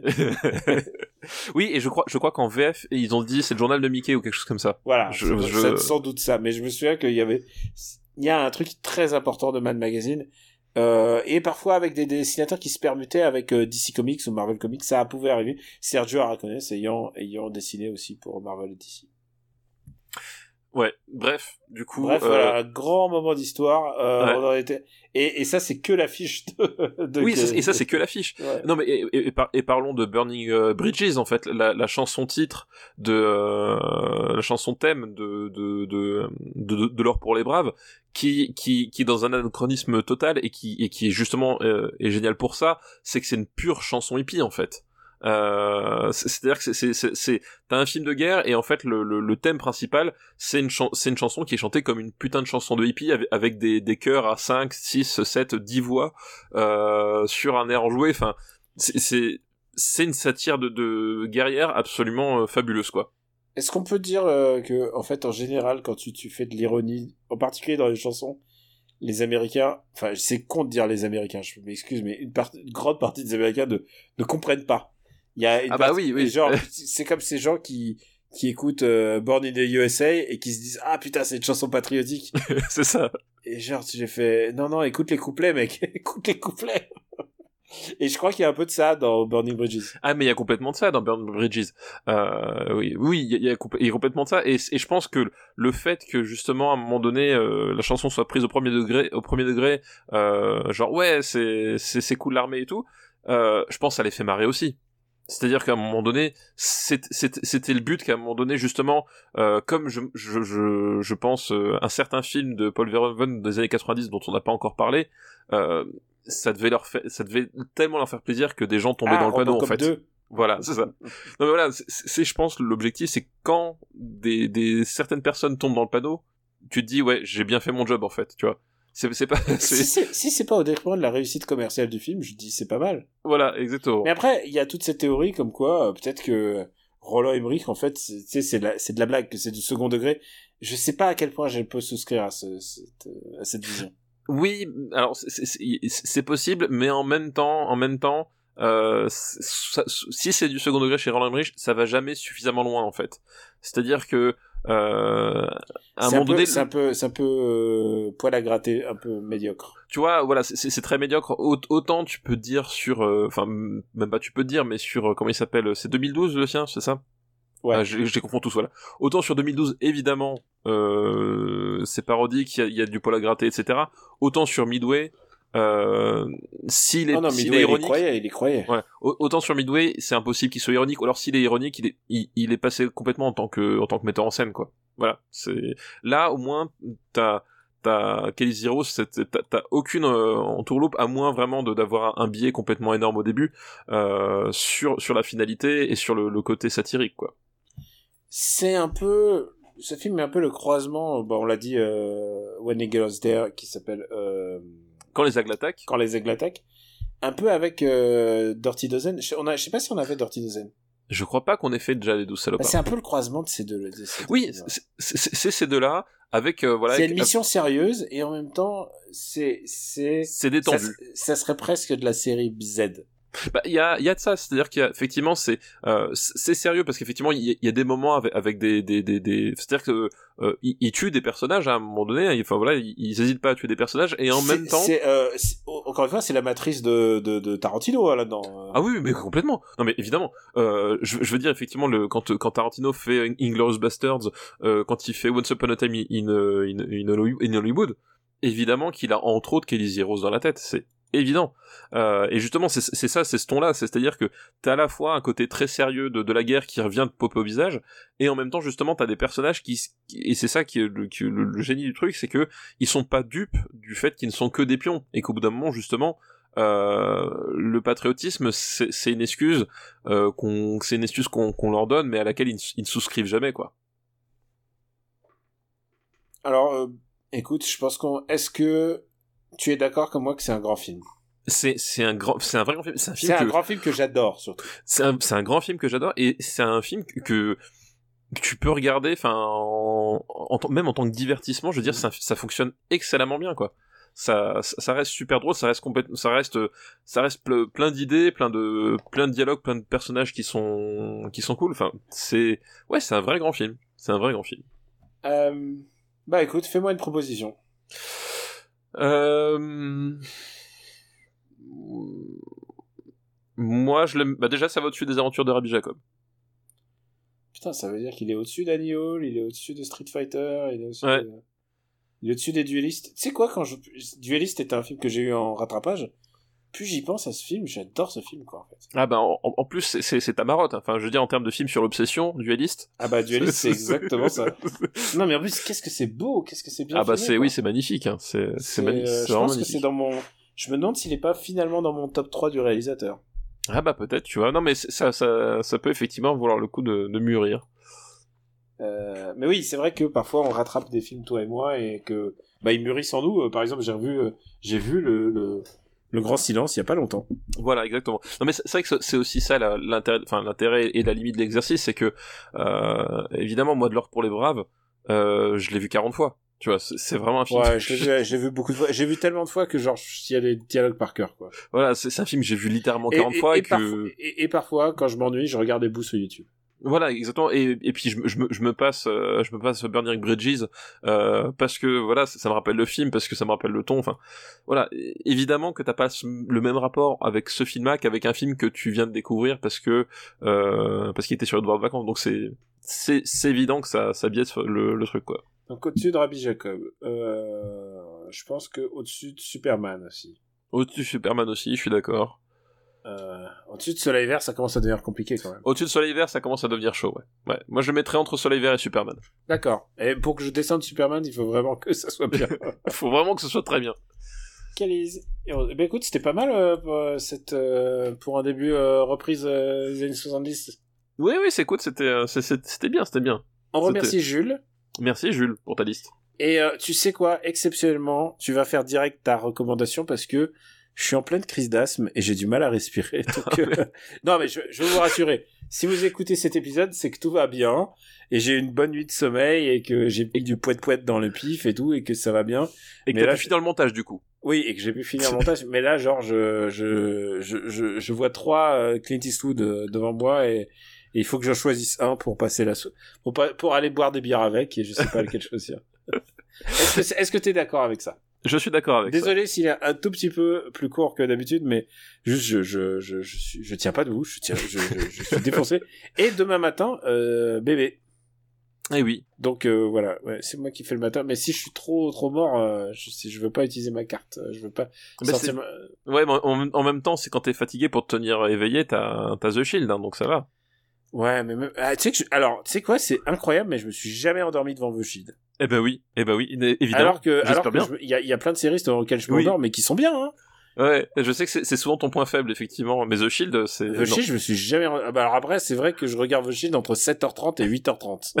je, je peux dire que tous les atomes de mon corps sont prêts à regarder The Shield. Et demain, demain, The Shield encore, saison 4 où j'en suis. Ah, voilà. Euh, Quel est ta reco, toi? Eh ben, Marocco, ça va être une, une roco hommage, en fait, euh, une roco musicale. Euh, alors évidemment, la dernière fois, je, voilà, je, je vous ai recommandé euh, euh, un groupe de grunge belge, je vous ai recommandé du Rammstein, déjà, je vous ai recommandé du King Gizzard and the Lizard Wizard, du Idols. Eh ben, je vais changer complètement de registre, euh, puisque euh, je me suis dit que euh, c'était quand même un- le moment de d'écouter ou de réécouter, si si vous avez pas écouté depuis longtemps, euh, du Bill Withers. Donc euh, Bill Withers qui nous a malheureusement euh, quitté euh, au mois de mars dernier, euh, à l'âge je sais plus de 80 ans, 81 ans, 82 ans, quelque chose comme ça. Euh, donc à un âge raisonnable. Euh, et Bill Withers c'est un c'est un artiste euh, de soul music qui a qui a une carrière finalement pas très euh, pas très très longue, c'est-à-dire que c'est pas un type qui a fait 40 albums. Euh, voilà, qui a fait euh, qui, qui a fait une carrière de 15-20 ans, pas, pas pas beaucoup plus, mais qui a fait des, des standards assez ouf, euh, et notamment notamment euh, Ain't No Sunshine. Euh, voilà, je, je sais pas si vous avez déjà entendu Ain't No Sunshine, mais je, à mon pense avis, que, je pense que tout le monde l'a entendu. je pense que tout le monde l'a entendu, et si vous l'avez pas entendu, jetez-vous dessus, Et, parce et- que et sinon, parce qu'il y a des connards qui l'ont pris dans les publicités. euh, oui, voilà, parce qu'en plus, oui, c'est, c'est, enfin, c'est des chansons que tu, tu retrouves dans des films, dans des séries, voilà, qui sont, qui sont reprises. Euh, Bill Withers, tu le retrouves dans chez Tarantino notamment. Euh, voilà, enfin, c'est, mais No Sunshine, c'est, si vous ne connaissez pas, et ça m'étonnerait, mais pourquoi pas, euh, jetez-vous dessus. Je trouve c'est une des plus belles chansons. Euh, qui ait jamais été composé. J'adore la, la voix de Bill Withers. Euh, j'adore, euh, j'adore son groove. J'adore euh, la façon dont il, dont c'est chanté. Ce Just the Two of Us, c'est aussi lui. Euh, voilà, enfin des chansons comme ça. Use Me. euh, Qu'est-ce qu'il a fait d'autre encore Lean on Me. Voilà. Enfin, Lovely Day. Voilà, des, des standards de la de la soul music. Euh, c'est un, c'est un nom qu'on a peut-être un peu oublié parce que justement sa carrière euh, musicale s'est arrêtée euh, quelque part au milieu des années 80. Euh, et puis il a, il a peut-être pas eu euh, des euh, euh, comment s'appelle des euh, des amplificateurs comme Isaac Hayes qui a pu avoir ben, Shaft, Bah, tu vois, Shaft, par exemple. Voilà. Un film des années 70 qu'on n'a pas vu, hein, je crois encore. qu'on n'a pas encore traité voilà Ouais. donc il a peut-être pas eu le ce genre de- d'amplificateur là mais c'est un artiste de très grand talent qui a qui a fait des des, chansons extraordinaires et et je vous recommande pas particulièrement euh, un album euh, plut- plutôt qu'un autre je vous recommande simplement de vous de vous jeter dans le euh, dans la carrière de Bill Withers et d'écouter ses chansons parce que parce qu'il a fait des trucs absolument sublimes quoi tout simplement Et pour ma part, je vais, je vais être un peu spécial et je vais faire une, une recommandation teaser. C'est aussi parce que j'ai pas beaucoup de recommandations en ce moment parce que je suis en train de jouer à des vieux jeux. Euh, et je vais pas vous recommander Xenoblade que vous avez déjà sans, sans doute déjà tous joué. ma fille a commencé de- Xenoblade figure-toi Ah. Bah écoute, euh, tu, tu, je t'a- je t'avais, je t'avais dit, écoute, c'est pour ta fille quand en te filant le, le code, c'est pour ta fille. euh, je pense que ça sera bien. Et j'ai hâte d'avoir son, son feedback en fait. Ouais, j'ai hâte aussi. Là, elle a commencé aujourd'hui, donc euh, pour l'instant c'est très frais, mais j'ai hâte de voir euh, ce que ça va donner. ouais. Que techniquement, c'est presque son premier RPG. Hein. Bah, c'est ce qu'elle m'a dit aussi. C'est ce qu'elle m'a dit. Ah, je suis vraiment curieux. C'est vraiment une bonne expérience. euh, C'est Euh, vrai. C'est ce qu'elle. C'est pour un truc qu'elle m'a dit. Écoute, je connais, je connais pas encore bien les RPG, mais euh, ça, ça me tente. Ah bah, je, je suis ravi. Je suis ravi que ça se fasse par ce biais-là. Et mais sur Switch, comme dirait Pouillot. Mais sur, mais sur Switch, comme dirait Pouillot, exactement. Et puis sinon, bah, je- sais, il y a des jeux dont, que j'ai streamé, que j'ai, dont j'ai déjà parlé. J'ai parlé de Sleeping Dogs et tous les, tout le reste. Et là, je vais parler euh, d'un film que j'ai vu sur euh, Amazon Prime et dont on va parler dans le prochain épisode d'After Eight, si tout va bien. si, si, si tout va bien, et quand je dis si tout va bien, ça veut dire si euh, si si, si tout va bien à Los Angeles, par exemple, tu vois. Voilà, exactement. Ce que j'entends par teaser, donc, c'est que on va, je recommanderais le film dont on va parler qui s'appelle Bloodshot, qui est disponible sur Amazon Prime, Il le fait vraiment. qui est un film dont on a beaucoup parlé. Donc on a déjà parlé en fait Et plusieurs tu sais fois. quoi C'est pas parce qu'un film est naze, mais on en a beaucoup parlé que ça vaut pas le coup d'en d'en parler. Et je Ah prends, bah bien sûr, bien je sûr. prends un exemple, ton film culte et peut-être le film le plus important Ah de bah, la décennie pour toi. Je parle de Justice League, euh, Justice League. euh, non mais dont j'annonce as, hein. dont tu as appris la nouvelle, une nouvelle version. Voilà, moi j'annonce Justice League euh, top 1 des années 2010 ou, ou rien du tout. Hein. C'est une évidence. Je pense que euh, peu de films ont autant compté pour moi ces dix dernières années. Je pense aussi. Et tu, et tu sais quoi? On a tous nos premières versions. Et je ne juge, comme dit mon ami qui habite en Pennsylvanie et qui lui aussi il en chie en ce moment, il me dit je ne juge pas. Il parle très bien français ici pour dire je ne juge pas. Et euh, voilà. Pourquoi Bloodshot? Parce qu'on va en parler. Parce que je pense qu'il y a des choses à dire sur Bloodshot. Et en plus, on l'a tout vu tous les trois. Donc euh, Oui. C'est vrai. Et tu sais quoi, je suis prêt à le regarder une deuxième fois pour être bien au taquet. Et j'ai même écouté le podcast euh, où est interviewé le réalisateur Dave Wilson. Euh, et c'est un podcast dont j'ai déjà parlé qui s'appelle The Q&A. Et en général, il interviewe euh, plutôt les scénaristes en fait. Il interviewe les scénaristes, donc il a. Mais euh, et, et c'est assez cool comme podcast parce que il y a un épisode entier où il y a Christopher McQuarrie qui explique Valkyrie et donc il explique Tom Cruise et c'est génial. hein, genre, Ah bah oui, et j'imagine. tu sais quoi, euh, euh, euh, Christopher McQuarrie, c'est encore plus intéressant que Tar- Tarantino quand il parle de Cinoche, quoi. C'est vraiment un putain de, putain de passionné et qui te, qui te donne une vision euh, de son travail qui est vraiment, c'est super affûté. Là, on va dire que c'est un peu plus léger parce que c'est un peu plus, c'est un peu plus, euh, c'est un peu plus actionneur, quoi. Mais il, il, il a pas le même bagage, on va dire. mais c'est pas si éloigné euh, du duo du duo de John Wick. C'est Oui. c'est pas si éloigné. Je pense que avec plus de moyens et une meilleure et une meilleure équipe et moins de Vin Diesel, je Et pense moins de que, Vin Diesel surtout. je pense que ça pourrait faire ça pourrait être ça pourrait être au moins du Deadpool. Non, je, je pense qu'effectivement, mais on en reparlera. Mais c'est vrai que euh, un des gros problèmes de Bloodshot, euh, finalement, c'est quand même Vin Diesel euh, et Vin Diesel qui pense qu'il est encore le Tom Cruise du film de tuning, quoi. Ouais. Oh putain, c'est horrible ce que tu dis. Donc voilà, je vous recommande Bloodshot. Pas forcément parce que c'est un bon film, mais parce que peut-être vous êtes sur, vous avez Amazon Prime et dans ce cas-là, et dans ce cas-là, c'est gratos. Euh, sinon, il est disponible sur les plateformes de téléchargement. Et surtout, ça a été le blockbuster d'un certain moment de notre vie. Puisque Oui. c'était le. Genre, c'est un blockbuster que beaucoup de gens ont vu par le. Par le alors qu'ils auraient dû aller le voir en cinéma. Car je suis sûr que vous serez tous allés le voir au cinéma. Ah bon, on, on aurait tous couru pour aller voir Bloodshot au On cinéma, va, pas, on va pas parler que de Bloodshot pour c'était ce After Eight, mais voilà, je pense que ça peut faire une très très bonne émission. On va revenir sur Bloodshot et d'autres films. Voilà.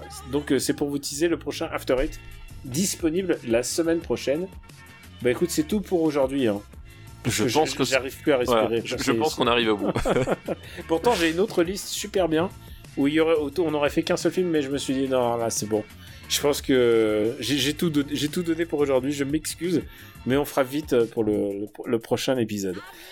Super Ciné Battle est disponible sur le site supercinébattle.fr. Vous pouvez y retrouver la master list quand je la mets à jour. Et là, je vous promets qu'elle sera à jour au moment où vous lirez, euh, où vous écouterez ce podcast. Ce podcast. On vous remercie de tout ce que vous faites, de votre fidélité, de votre soutien, même de votre soutien euh, pécuniaire, puisque si vous donnez à patreon.com slash RPU, euh, merci à vous. Et puis simplement de nous écouter, et, euh, et puis bah, je suis heureux qu'on arrive à la fin du confinement, et que, et que je- j'essaierai d'être un optimiste comme toi, que tout va aller pour le mieux. bah écoute, peut-être. C'est une phrase que, pas. alors, contractuellement, c'est une phrase que Stéphane n'a jamais prononcée. Oui, ça c'est. c'est- vraiment typiquement mon état d'esprit. Ouais, exactement. Euh, on vous remercie beaucoup et, euh, et puis on, bah, la prochaine fois on vous dira où vous pouvez nous retrouver, mais vous savez très bien où vous pouvez nous retrouver. Grandcast, Super Ciné Battle, Parle à mon Luc, After Eight, toute cette galaxie. Octogone. Ou Rocktogone, c'est vrai, c'est vrai ce petit, ce petit, ce side project. Et bah tu vois, c'est comme quoi on a eu le nez creux avec Max, euh, où on s'est dit on va lancer un podcast uniquement par un an, mais il va être hebdomadaire. Ouais. Et ben voilà, c'était l'année où il fallait le faire. On vous embrasse très fort et on vous dit à très très très bientôt. Ciao. Ciao à tous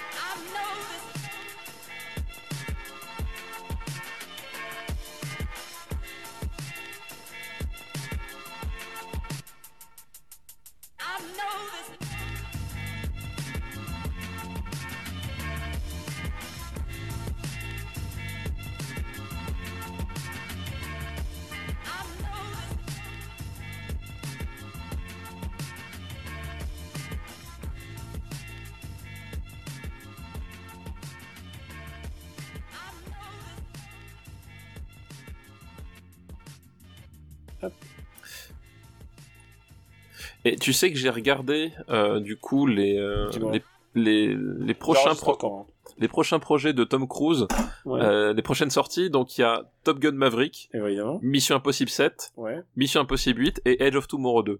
Ouais, non mais c'est chouette. Et, Hein. et j'ai tellement envie de voir tout ça en fait. Genre, genre, oui, oui. oui, j'ai envie de Tom Cruise. J'ai envie envie de Tom Cruise, voilà, Macquarie qui revient pour Mission Impossible 7 et 8 et euh, Doug Liman qui revient pour Ed- Edge of Tomorrow 2, c'est oui. Oui, merci. Je pense que, je pense que, mer- merci Tom. Oui, merci Tom. J'espère qu'il les a enregistrés, j'espère qu'il les a filmés pendant le confinement, en fait. Mais peut, peut, c'est, c'est- quelque part, il y aurait pu avoir un film de Tom Cruise en plein confinement, euh, un film concept euh, où il se bat contre ses meubles, je sais pas, tu vois. En Ça aurait pu le hélico faire. sur ses meubles. c'est ça, il arrive en hélico sur ses meubles. Une production RPU.